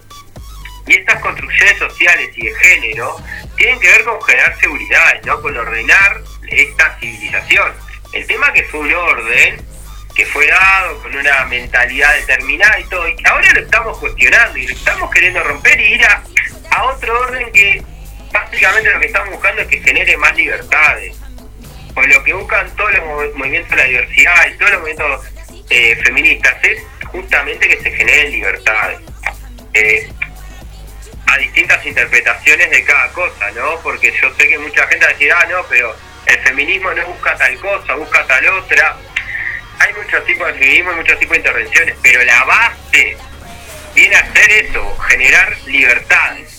Libertades y, y- y- y buscar como el equilibrio. Yo creo en, en este en un feminismo que en realidad busca como equilibrar y que no es tipo eh, ni, ni como hablamos de machismo y feminismo como dos cosas opuestas, entonces o es una cosa o es la otra, o una está en contra de la otra, porque una es mejor que la otra. Y perdón que, que me meta acá, pero machismo y feminismo no, no, no son opuestos. Eh, no son opuestos en, en realidad porque el machismo es una práctica y el feminismo es un movimiento político. No, por eso digo, pero bueno, hay como hay como una creencia de que son como dos cosas como no sé, como blanco y negro y en realidad En no contra. es eso. Ahí a eso iba, que en realidad son dos cosas totalmente diferentes y como suenan eh, parecidas y como está relacionado con masculino y femenino, es como que está esa cuestión de, de, de opuesto y que en realidad no tiene nada que ver una cosa con la otra. De, com- es- de competencia, de, de contra. Ahí está. Y en realidad no es, no es eh, la intención del feminismo generar ningún tipo de, de, lucha contra otra cosa, sino es desarmar un algo que no estaría funcionando a nuestro entender para lograr un sistema más igualitario, más equitativo. Esa es la intención para mí. del Exactamente, o sea, después podemos hablar, si quieren, en otra, porque ya no queda tanto tiempo, pero en otra de la historia del feminismo, que, es un hermoso tema para elaborar la historia del feminismo y, y en lo que está ahora. Eh, pero me parece que inclusive ahora ya es como que se plantean nuevas corrientes que plantean otras cuestiones, pero vamos a hacer un poquito de eso, Vos decías, si no nos vamos. perdón, pero capaz que ¿te puedo hacer una pregunta? Tenemos que implementar, tenemos que implementar un cartel para Matías para avisarle que queremos hablar y no cortarle. Tenemos que implementar una forma. Ahí va. No sé cómo, un mensaje, En tenés que estar llamada, atento. en vez de llamada hacemos videollamada, así nos Ay, ve. sí, podría estar buenísimo con videollamada. Ah, Por la próxima Zoom, hacemos. algo así, podríamos probar así nos vemos, porque Claro. estaría buenísimo y, y- y- y nos podemos hacer señas para no estar cortándonos. La próxima lo implementamos. ¿Vos considerás que el feminismo es un invento político? El feminismo es un movimiento político. Movimiento. Ah, un movimiento político. Claro, movimiento, no invento. Movimiento Movimiento. político. Yo entendí invento político. Que se escuche no invento, no. Movimiento, por favor. Modula, modulame, movimiento. Eso, correcto. bueno, pará, pero una cosa más que quiero toquetear acá en esto de los mitos y esto de las verdades, y que ustedes lo están hablando y por eso lo quiero toquetear. El Ay, toqueteanos, toqueteanos, Mati, toqueteanos. toquetea, El, toque- el sexólogo nos toquetea. Bueno, No, pero el tema de la vejez, el tema de el transcurso del tiempo Sí. y el, y el tema de el sinónimo, el sinónimo que esta vejez genera de Hay como esto que ustedes venían hablando, ¿no? Una especie de, de rito a que todo lo, lo mayor y lo viejo es feo y es inactivo, entonces pierde energía, entonces es como irse perdiendo. Bueno, de ahí que se generan un montón de crisis a la hora de pensar en la jubilación, por ejemplo, que también es otro tema que venían hablando.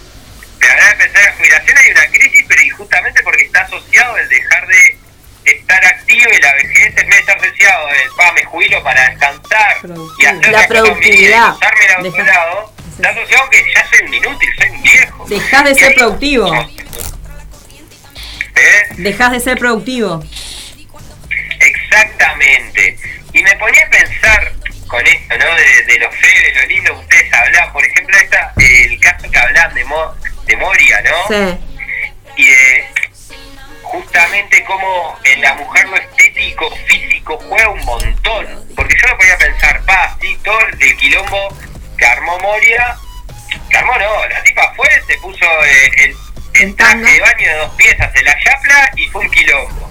Pero, y ustedes decían, pa, bueno, el, el hombre mientras más viejo como el vino, y yo pensaba, pero tampoco tan así, porque también está el hombre que es un gordito cualquiera, que está como eh, eh, ahí, ya- y nadie le dice nada.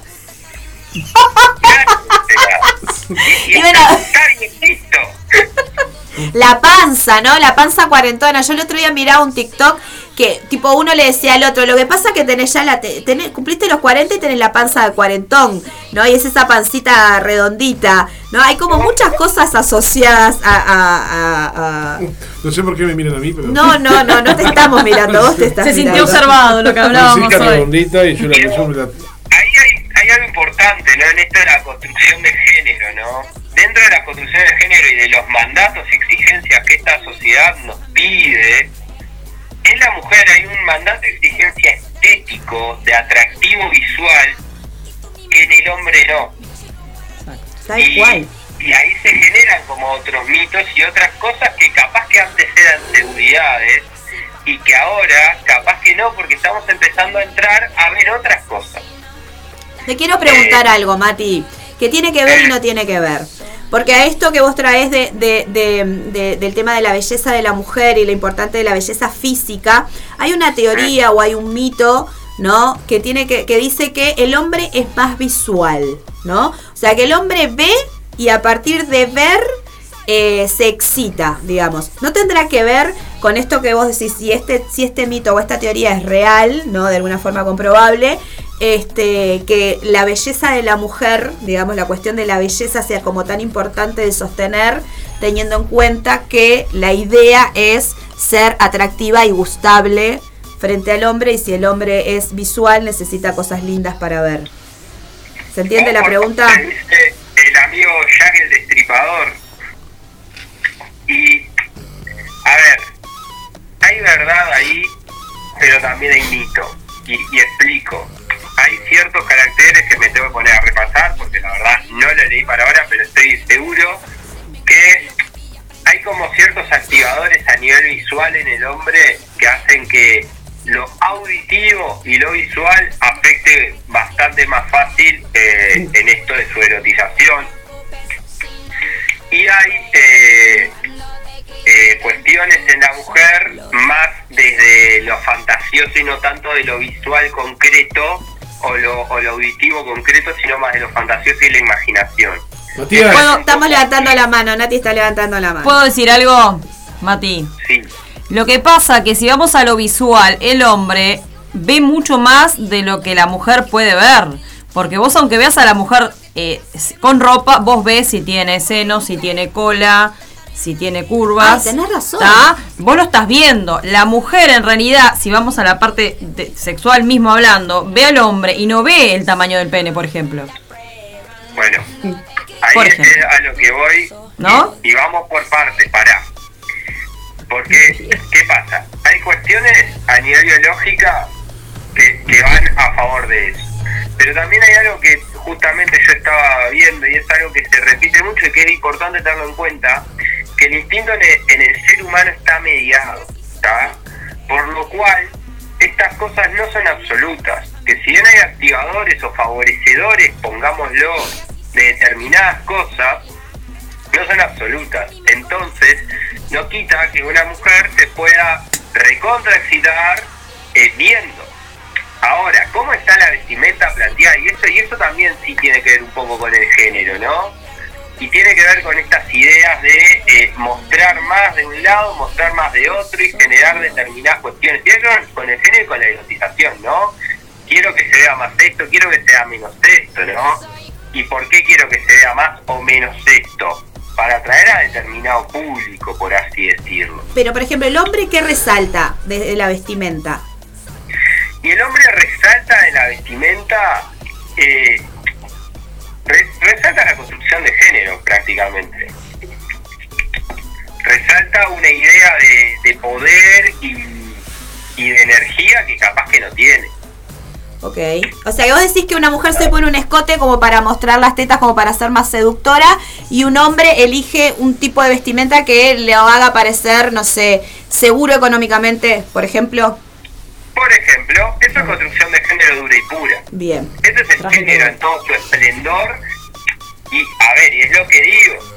Ahora está en un modelo en pugna, ¿no? Capaz que ahora ya no lo discutimos, ya no lo vemos tan así. Y capaz que ahora, eh, bueno, también la vestimenta puede ser determinada que me haga- que ha- demuestre que tengo 10 millones de plantas de porro en mi patio. Tal, y- claro, porque cambió lo que significa la estabilidad o lo que es, lo que es gustable. Tal cual, tal cual. Creo que es estable, pero también creo, y esto fue más como en broma o en chiste, no fue tan real eso que dije. Pero se también resonó conmigo. Pero resonó conmigo. Marco tiene más que un. Si el chiste, si el chiste piró, por algo piró. Por eso te digo. Estamos cuestionando más. Y, a ver, con esto uno no quiere decir que alguien no pueda agarrar y, y una mujer pueda decir, no, mira, porque esto de cuestionar la construcción de género es capaz que, sí, capaz que no me interesa tanto, o va, no me pongo esto que muestra mucho, tengo frío, me voy a poner otra cosa, me, y hablemos y tratemos de hablar de otro lado, ¿no? Y, y poder empezar a rescatar eso y entrar en discusión con esos modelos y que no sean reales y que no sean los únicos. Porque capaz que a algunos sí les sirve ese modelo. Capaz que a, algunos sí les sirve mostrarse así, ser así, o eh, que entre más esto de, no, muestro loras para que me vean más los hombres y busco determinado no, Capaz que a algunos sí les sirve ese modelo. No hay que negarlo. El tema es que no sea el único modelo. Y esa es como la discusión. Y eso es lo que creo yo buscan los movimientos de la diversidad y del feminismo actualmente. Que el modelo no sea uno solo, sino que sean todos y permitir a cada uno hacer lo que quiera prácticamente. Desde el disfrute, o sea, me pongo la tanga porque me gusta y no porque sé que con la tanga voy a generar no sé qué. Ponele. Exactamente, a ver, porque no está mal usar la tanga. Claro, si pero porque te gusta. Te pinta la colarera, o al otro día no te pinta, ya está. Pero a eso. Es jugar, esa es la libertad. Que Mara. no quede uno solo. Porque si no, volvemos al viejo modelo que era el de antes, y es lo que está ahora en pugna, de la mujer en la casa, cuidando a la botija, y por eso después tenías en facultad de psicología más mujeres que hombres, porque la psicología era una carrera nueva, de cuidados, entonces, ah, bueno, las mujeres tienen que cuidar, vamos a hacer esto, y como es nueva, ta, no te gana mucha plata, y tenés del otro lado los médicos, que eran todos hombres, porque era una carrera antiquísima, y bla, bla, bla. Sí, bien.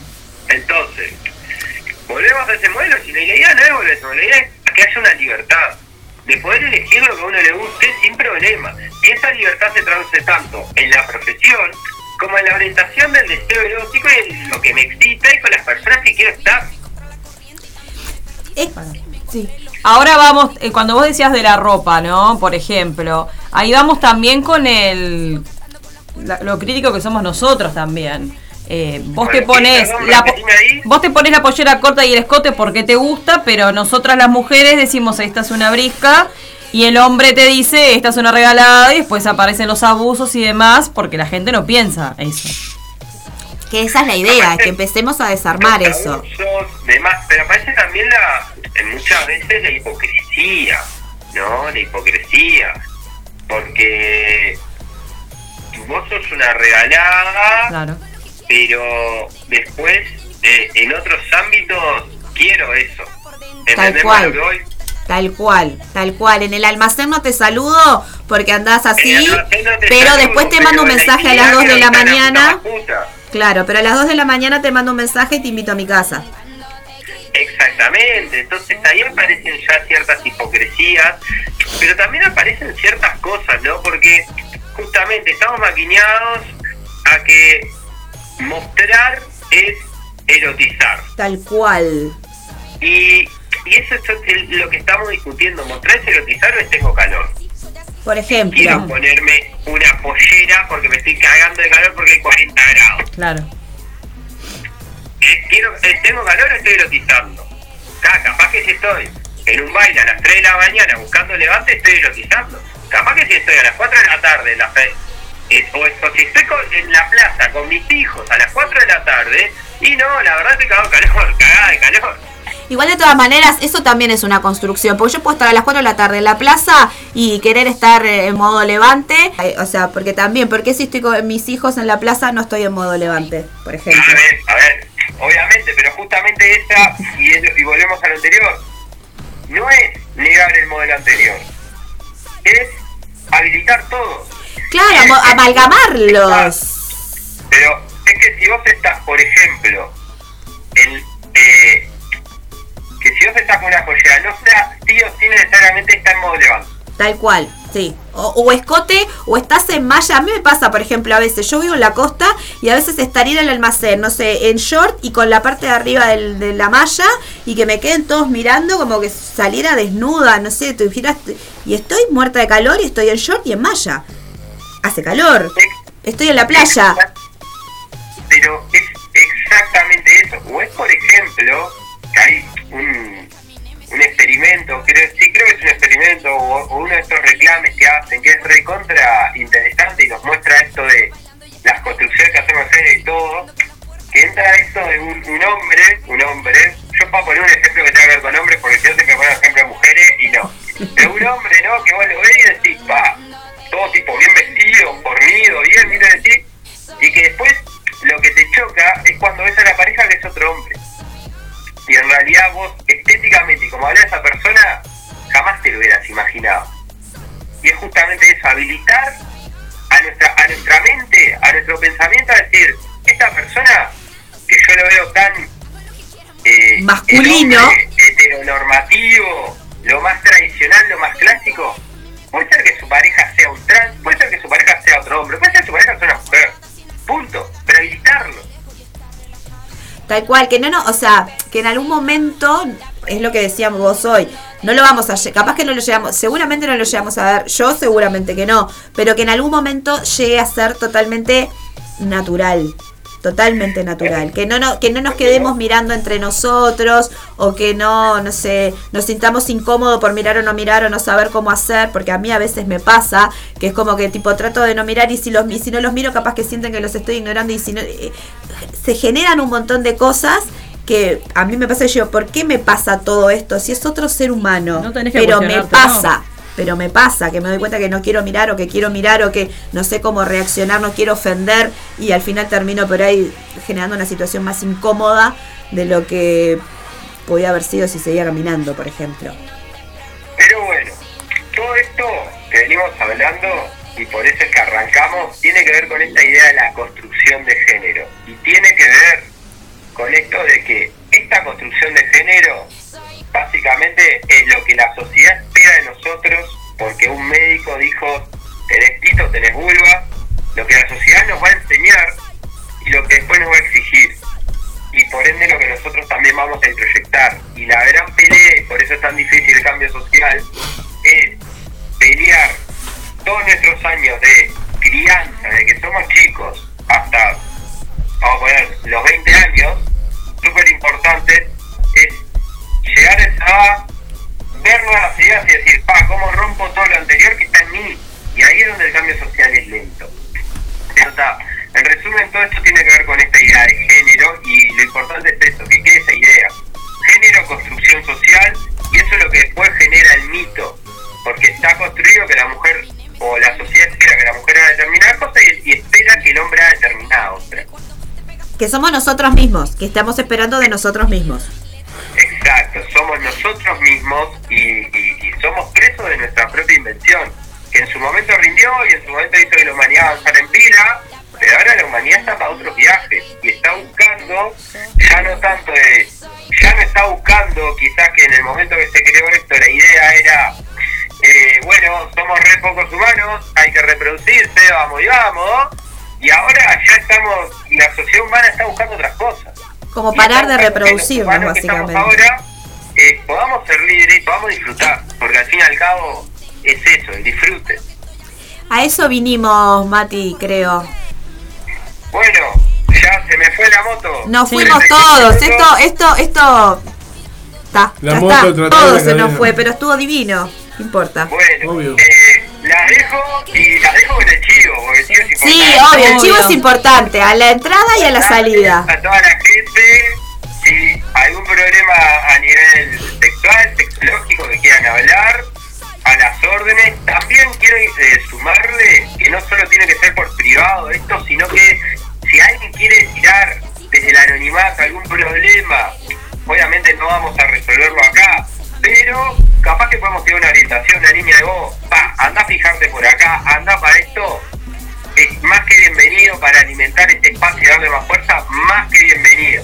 Si no, si es un tema que quiere trabajar directamente, a las órdenes como sexólogo, si también quiere psicólogo, a las órdenes con psicólogo, y bueno, mi contacto lo piden ahí a, a la gente de la radio y ahí tirado el chivo. A las cuarentonas, a las cuarentonas sin filtro. Sí, eso. Eh, estaría buenísimo quien se quiera aprender a tirar algún tema para Matías, ya sea por el Instagram, por el Facebook, por cualquiera de las vías de comunicación, para, para poder charlar de cosas que, que por ahí no nos animamos a charlar o que no queremos ir al médico a preguntar o que no nos animamos a preguntar entre amigos o amigas. Es un buen espacio para, para desde el anonimato, si queremos o no, eh, poder conversarlo. Y a nosotras también no- nos, nos ayuda a, a saber un poco más de, de- de cosas que nos pasan. Bueno, gracias, Mati. es esto, poder brindar una manito y capaz orientar a alguien que está perdido, que está con una preocupación y con un miedo real y, y verdadero, ¿no? Que no porque sea un tema de sexualidad o de sexo y, esté como atrofiando, perdiendo esa parte de la vida, no deja de ser un tema serio y que habla de la salud de las personas. Tal cual, tal cual, tal cual. Así que bueno, nada, invitamos a hombres y mujeres a que quieran compartir cosas que le pasen a nivel sexual, que quieran saber o que tengan curiosidad, que este sería como el lugar y el momento. Bueno, abrazo. Gracias, Mati, gracias por todo. jueves. Gracias, nos vemos. Besos. Beso. Vamos a una pausita musical. Vamos a poner un poco de música. Vamos a poner un 2 por 1 así salimos a fumar o y nos tomamos un Ah, y bueno, aprovechen, aprovechen, este es el momento para, para si quieren hacerle alguna preguntita a las cartas, porque venimos eh, para el momento místico antes de irnos. Ahí va. Vamos a escuchar entonces la Queja Pride con Juega Sola. Y vamos a escuchar. eh, no, vamos a escuchar ahora Gula. Baja y sube con Ariel Mick. Estamos en Radio El Aguantadero en. Cuarentonas sin filtros. Muy bien.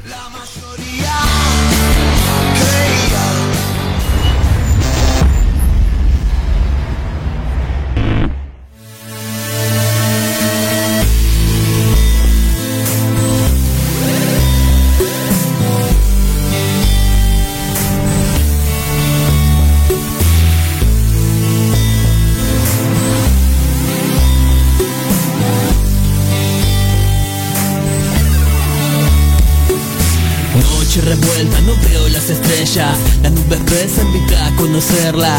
De una sola manera Gastando suelas de gorro y campera Y se fundieron en ella Latiendo el ritmo que enciende la mecha. Aventuras de cemento y farol Ninfas y faunos en el callejón. Juegan a que el mundo es un cronopio. Mientras la hiena se coco en la esquina Un roedor abre las puertas a Otra dimensión de sonido que envuelven a ritmo de fiebre. Punta de talones se mueve la gente en la pista. Todo el mundo baila Cuando el micro se enciende la fauna estalla las mismas calles te cuentan que la luna de arriba se mueve muy bien y sola juega la ciudad. Mientras la mente inquieta se puebla de historia por la misma senda de los sueños de bohemios que brindan en cada encuentro con ella en la cima. Las mismas calles te cuentan que la luna de arriba se mueve muy bien y sola juega la ciudad Mientras la mente inquieta se puebla de historia por la misma senda de los sueños De bohemios que brindan en cada encuentro con ella en la cima No quiere saber ni preguntar cuál es su rumbo y dónde lo va a encontrar. Prefiere volver y retornar.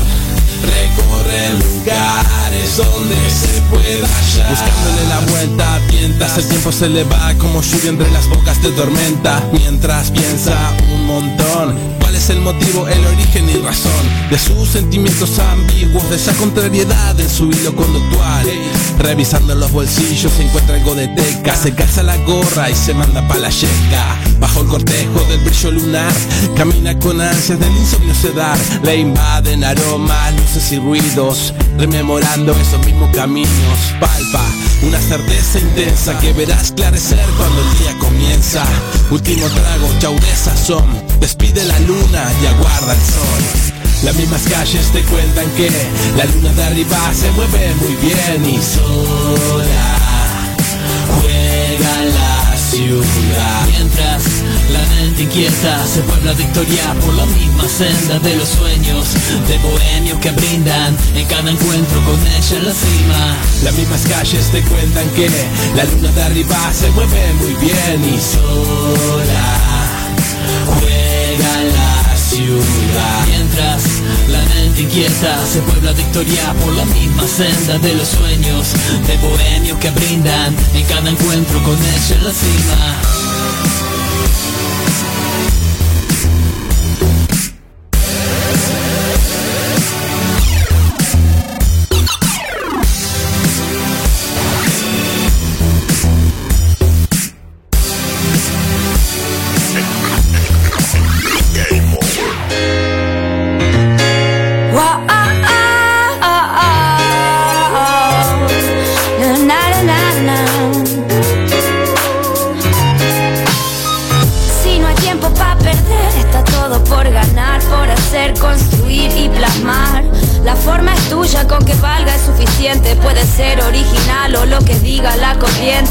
Tiempo es sagrado y se me escapa entre las manos. Puede que lo hayas notado, es mi obsesión y redundancia. Si me apuro, no disfruto. Y si achico, siento ansias. Lo que sí, si no suma, lo descartamos. Me dijiste sub y baja y lo entendí.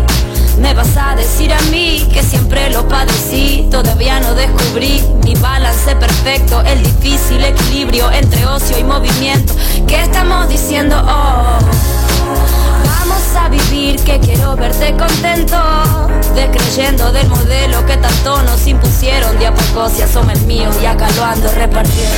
En esta vida loca donde todo baja y sube Baja, baja, baja y sube. Siempre estuve haciendo lo que pude Sube, sube, sube y va Baja, baja y sube más. En esta vida loca donde todo baja y sube Baja, baja, baja y sube. Siempre estuve haciendo lo que pude. Sube, sube, sube y va. Baja, baja y sube más en esta vida loca donde quedan pocas ganas de mentirme. No me quiero esconder, sé que no me sirve.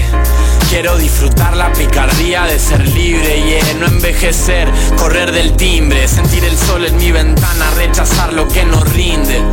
Llenar de colores esta pintura Mi gran ambición, primero perdición que terminó siendo mi cura Quédate el cinturón campeón, yo mejor pegado a su cintura.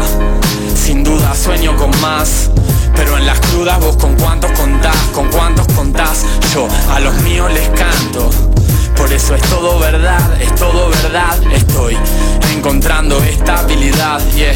Mediante esta habilidad Lo que me aterra del tiempo es la agilidad uh. En esta vida loca donde todo baja y sube Baja, baja, baja y sube. Siempre estuve haciendo lo que pude. Sube, sube, sube y va Baja, baja y sube más. En esta vida loca donde todo baja y sube. Baja, baja, baja y sube. Siempre estuve haciendo lo que pude. Sube, sube, sube y va Baja, baja y sube más. Levanta los brazos y disfruta De esta montaña rusa. Levanta los brazos y disfruta Levanta los brazos y disfruta esta montaña rusa. Levanta los brazos y disfruta de esta montaña rusa. Levanta los brazos y disfruta de esta montaña rusa. Levanta los brazos y disfruta de esta montaña rusa. Levanta los brazos y disfruta.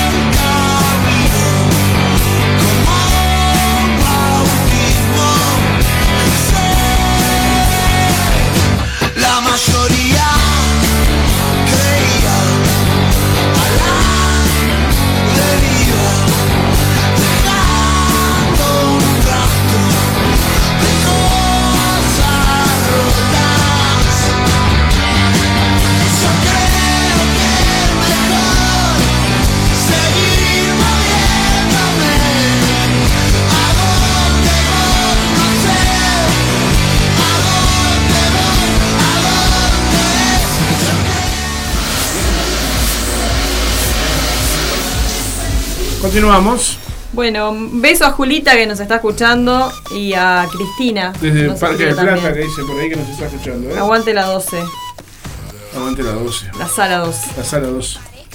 Enfermeras, enfermeras Del a la noche. Hospital Enfermeras a la noche. Enfermeras con insomnio, bienvenidas. Bueno, llegó el momento místico de la noche, llegó el momento del tarot. A ver. Nos quedó, nos quedó poquito tiempo, al final nos recontra colgamos y nos quedó, nos quedó un ratito. Sí. Eh, bueno, les quería contar antes Cuente, de, cuente. o sea, antes de, de arrancar con las cartas, que estamos en la semana previa al eclipse, que vamos a tener un eclipse de sol híbrido, que va a ser como entre parcial y total. No lo vamos a ver acá en Uruguay, acá nos va a Ah, tocar a la una y media más o menos de la madrugada del, del- del 19 para el 20. Así que nosotras vamos a ir ya con el día eclipsado. Eh, me daba cuenta de eso, de que arrancamos, arrancamos con una luna llena. O sea, estamos metiendo momentos astrológicos fuertes. Cada vez que está el programa pasa algo importante en el cielo. Eh, y, y bueno, eso, que es un momento este, este eclipse, esta, eh, la sensación, digamos, o las energías que están disponibles en este momento desde, desde el cielo, eh, es como de gran transformación. Seguramente eh, estoy un poco estoy un poco gangosita porque estoy como resfriadita creo que el frío de la de to- todo ahorita. Eh, el otoño me está pegando y los primeros fríos me los estoy sintiendo eh, la energía es de transformación. Cada vez que hay un eclipse es- se termina algo y, y es de una forma abrupta. O sea, lo que sea que no esté resonando con nuestra vida en este momento, que no nos esté permitiendo avanzar, seamos conscientes o no seamos conscientes de eso. eh, quiero, no es para que nos asustemos ni para que empecemos a entrar en pánico, pero saber de que algo va a terminar en nuestra vida, algo se va a morir en este tiempo. El eclipse lo que hace es como una gran limpieza, ¿no? Nos, no- nos, nos permite una transformación fuerte que no necesariamente es elegida, no es que diga, bueno, estoy queriendo cambiar de trabajo, entonces en esta semana el eclipse voy a intencionar para cambiar de trabajo. No, eh, es de saco, nos va a sacar lo que no nos sirve, lo que no nos esté sirviendo, ya sea que nos guste o no nos guste, porque a veces tenemos cosas en la vida que nos gustan y no nos sirven. eh, y muchos y muchas sabemos de eso. Entonces esas cosas son las que se van a ir, que nosotros a veces estamos aferradas, que estamos apegadas, apegados. eh, nada, estemos atentos y atentas porque porque van a pasar cosas, digamos. No, van a- no es que vayan a pasar cosas horribles, ni cosas malas, ni que nada por el estilo, pero sí que va a haber una transformación eh, o va a haber una energía de transformación disponible. La vamos a poder tomar o no. Eso va a depender de cada uno de nosotros, pero sí va a haber un cambio, sí va a pasar algo en nuestra vida que, que nos va a implicar un, un- un perder algo y un ganar algo. Yo quería preguntarle a Tarot a ver cómo va a estar este año para mí o cómo está pintando la cosa. Porque a mí todo el mundo me dice que según mi, ah, según mi signo este año va a ser un gran año. ¿Qué, qué signo sos vos? No ¿Cuándo sé si es verdad, si me están descansando. Están Soy- descansando. supuestamente soy acuario, soy del 7 de febrero. 7 de febrero, sos de Acuario. Acuariano.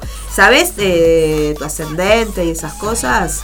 Eh, no, la verdad que no. no ¿Sabes sé. tu hora de nacimiento? Nací a las 7 y cuarto de la mañana de Bueno. un miércoles 7 de febrero de 1977. Bueno, si querés, después te armo la carta natal y te cuento y lo hacemos en otro programa y lo compartimos y todo eh, ¿Querés? dale, sí, me Podría ser muy divertido. Bueno, Para el viernes que viene, para el jueves. para el jueves que, viene, sí. ahí está, para el viernes que viene, porque en realidad Ya es viernes a las eh, ya es viernes, exactamente.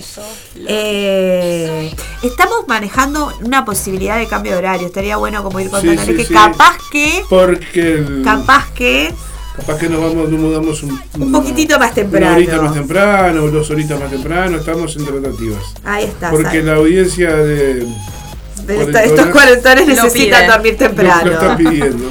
No está aguantando al final del programa. Y, y nosotras también, por las dudas, porque no es por la gente solamente, no es que somos tan La buenas que es por es la la gente. gente, pero vamos a decir la verdad. Es, es por nosotros.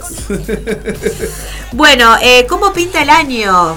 ¿Te acordás que yo te conté que el tarot no era predictivo? Pero lo que te puedo contar a partir de esa pregunta es qué tan disponible estás vos para este año. ¿Te parece? Sí. Y ya que estás vos acá presente, te voy a pedir que cortes una vez con tu mano izquierda. Con mi mano izquierda. Exactamente. Uy, bueno. Ahí está, acordate con la que no tomas la sopa y eso.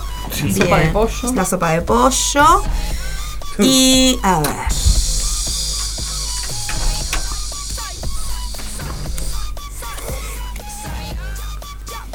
Bueno, Uy, eh, la modalidad eran tres cartitas. eh, la cartita del medio nos habla de cómo estás, cómo es tu energía, digamos, frente a esta situación o frente a, a- a lo que es el eh, cómo te proyectás para el año, porque esa Como era como la pregunta. Y sale el rey de copas.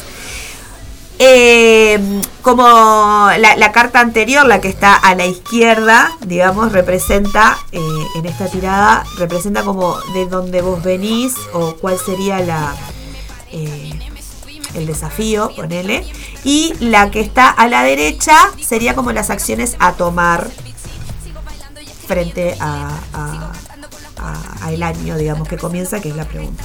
Entonces, vos estás, el rey de copas nos habla de, un hombre, porque los, los arcanos menores nos hablan de personas o de situaciones, nos habla de un hombre que tiene la capacidad, mira qué interesante, porque aparte tiene que ver con lo que estábamos hablando antes tras bambalinas, eh, que tiene la capacidad como de surfear las emociones, tiene la capacidad de estar como por encima de la emocionalidad.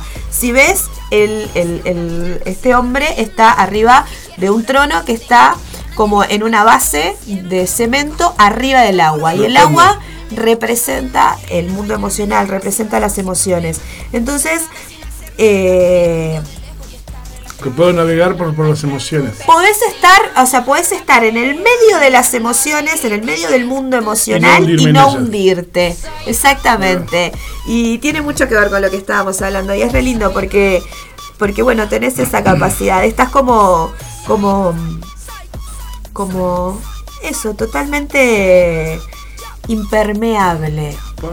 Y siendo, pero no, no como algo malo, sino como eso, como realmente puedes estar rodeado de un montón de emociones y esas no te afectan, a pesar de que creas de que sí, no lo hacen. Eh, como desafío o como, o como cuestión a resolver, sería que estaría buenísimo que tomes conciencia de que cada cosa que sucede es producto de algo que generaste.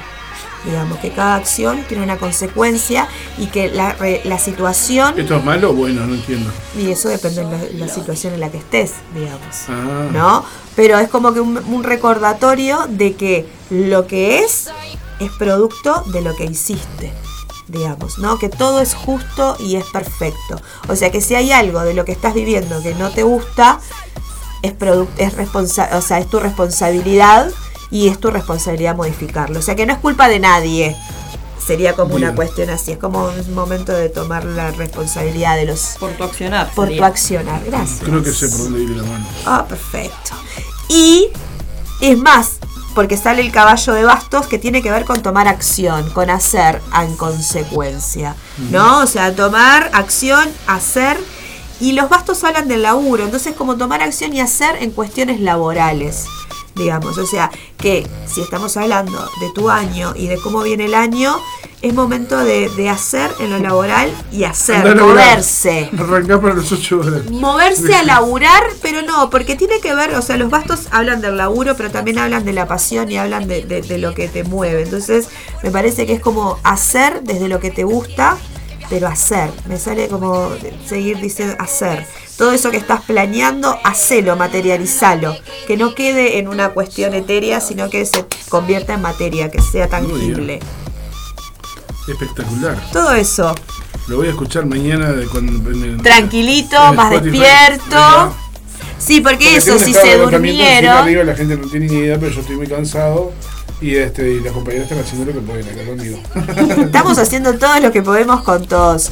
Bueno, va a ir un, un mensajito para Carmen, que me pidió un mensajito y vamos a, a- a ir cerrando después El espacio de este de viernes. este viernes 14. De luna menguante. No, lo quería decir. Bueno, Carmencita, Carmen Chuli, va un mensajito.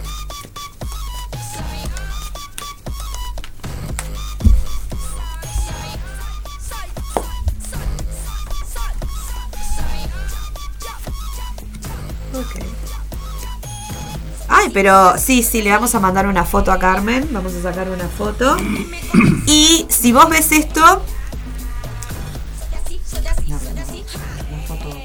Ah, tenés razón que no tengo que esperar, no es un video. No, no.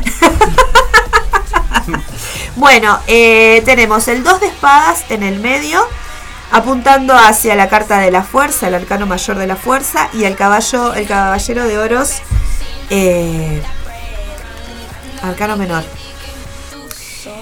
El 2 de espadas nos habla de tomar decisiones, entonces estás frente a, eh, a tomar una decisión importante que tiene que ver con conectar con tu fuerza, con lo que te da fuerza, o aceptar la ayuda. Es como tomar la decisión de si elegís la fuerza es elegir lo que es llevarte a un desafío que implique conectar con tu mayor fuerza. Y si elegís la parte de la ayuda es como permitirte abrirte al ser lo- a la vulnerabilidad que implica pedir ayuda. Entonces, frente a la situación en la que estás, tenés la opción de llevarte al extremo y conectar con tu mayor fuerza, a ver hasta dónde das, o permitirte abrirte la vulnerabilidad, decir, ok, no puedo y necesito ayuda. Así es simple, Carmencita, Carmen Chuli, de mi corazón.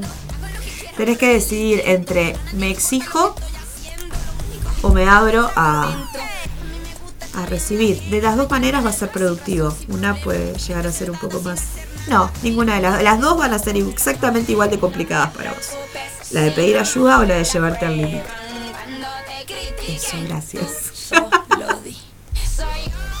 ¿Va a salir algo más o ya está? Eh, voy a sacar una carta para el resto de la semana para todos, para regalarnos, para, para lo que queda y para despedirnos, que nos vamos a ir con el tema de muerdo, Sí, y Por Carmen favor. Que me gusta mucho. Muerdo. Muerdo me gusta mucho, va a estar el sábado en el Teatro Solís. Las propaganda. estoy- sí, porque yo no voy a ir, pero el que pueda vaya y lo graba y me lo comparte. Bueno, para Cristina, el viernes que viene le, le hacemos la lectura que ella está pidiendo. Ah, bueno, dale, sí. Cristina. Bueno, va eh, cartita, mensajito y NJ. Reina de copas. La reina de copas nos dice que es momento de reconocer cuáles son nuestras cárceles internas, qué es lo que nos aprisiona, qué es lo que nos mantiene encerrados, qué es eso que nos ata, que, que está dentro nuestro, reconocer que, cuál es nuestra prisión hoy, en dónde nos estamos sintiendo presos, de qué, y, y ver si tenemos ganas de resolverlo y resolvámoslo. Sería como eso, reconocer en dónde nos estamos aprisionando, en dónde nos estamos encerrando y no nos estamos dejando mostrar. Tremendo mensajito y tremendo trabajito de aquí a la semana. que viene. Reconocer nuestra prisión interna. Estuvimos hablando del, del castigador interno, estuvimos hablando de Foucault. Y bueno, nos toca ir para adentro para ver qué es que nos aprisiona. Bueno, despídanse entonces. Nos vemos. Gracias, gracias, gracias, gracias. Gracias Martín, gracias Nati, gracias a todos. Y nos vemos la semana que viene con un poco más de cuarentonas sin filtros. Nos vemos la semana que viene. Si hacemos cambio de horario o qué, les avisamos por las redes. Obviamente. Un beso a todos. Gracias por escucharnos hasta tan tarde. Esto fue Cuarentonas sin filtros. muy bien. Hasta la próxima. Sigo caminando, sigo riendo. Hago lo que quiera, muero en el intento. A nadie le importa lo que estoy haciendo. Lo único que importa por dentro. A mí me gusta estar en la arena, bañarme en el mar sin razón, sin problema.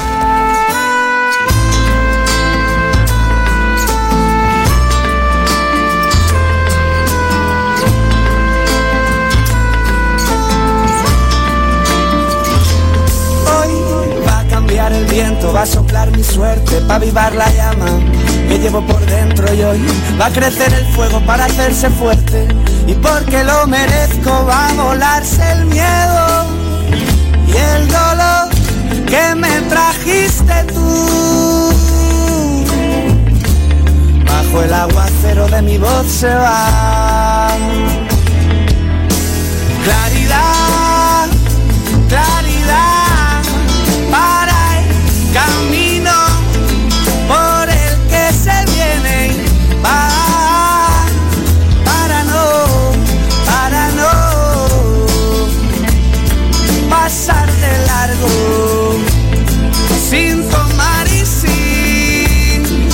dejar tantas cosas que no vemos si no enciendes la luz que va alumbrando siempre adentro. Sopla viento y avívame, sopla viento, sopla viento y avívame, sopla viento, sopla viento y avívame, sopla viento, sopla viento y avívame.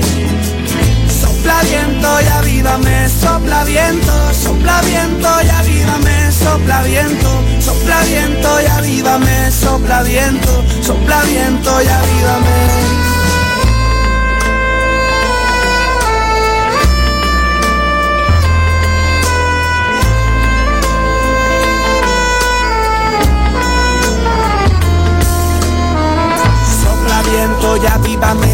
fuerza y entendimiento para comprender lo que siento. Si no me miento, yo llegaré donde quiera, sé dónde voy, hay quien me espera.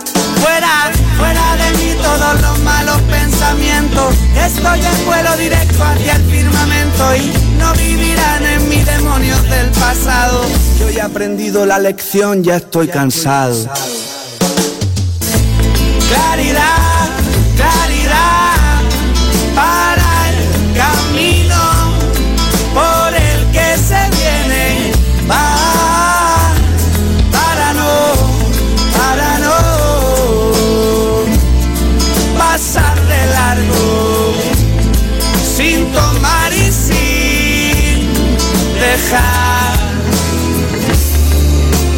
tantas cosas que no vemos.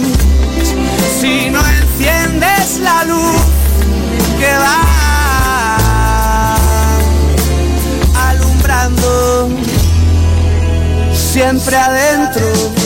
Sopla viento y avívame, sopla viento, sopla viento y avívame sopla viento, sopla viento y avívame, sopla viento, sopla viento y avívame. Sopla viento y avívame, sopla viento, sopla viento y avívame, sopla viento, sopla viento y avívame, sopla viento, sopla viento y avívame. Sopla viento y avívame, sopla viento, sopla viento y avívame. Sopla viento y avívame, sopla viento, sopla viento y avívame. Claridad.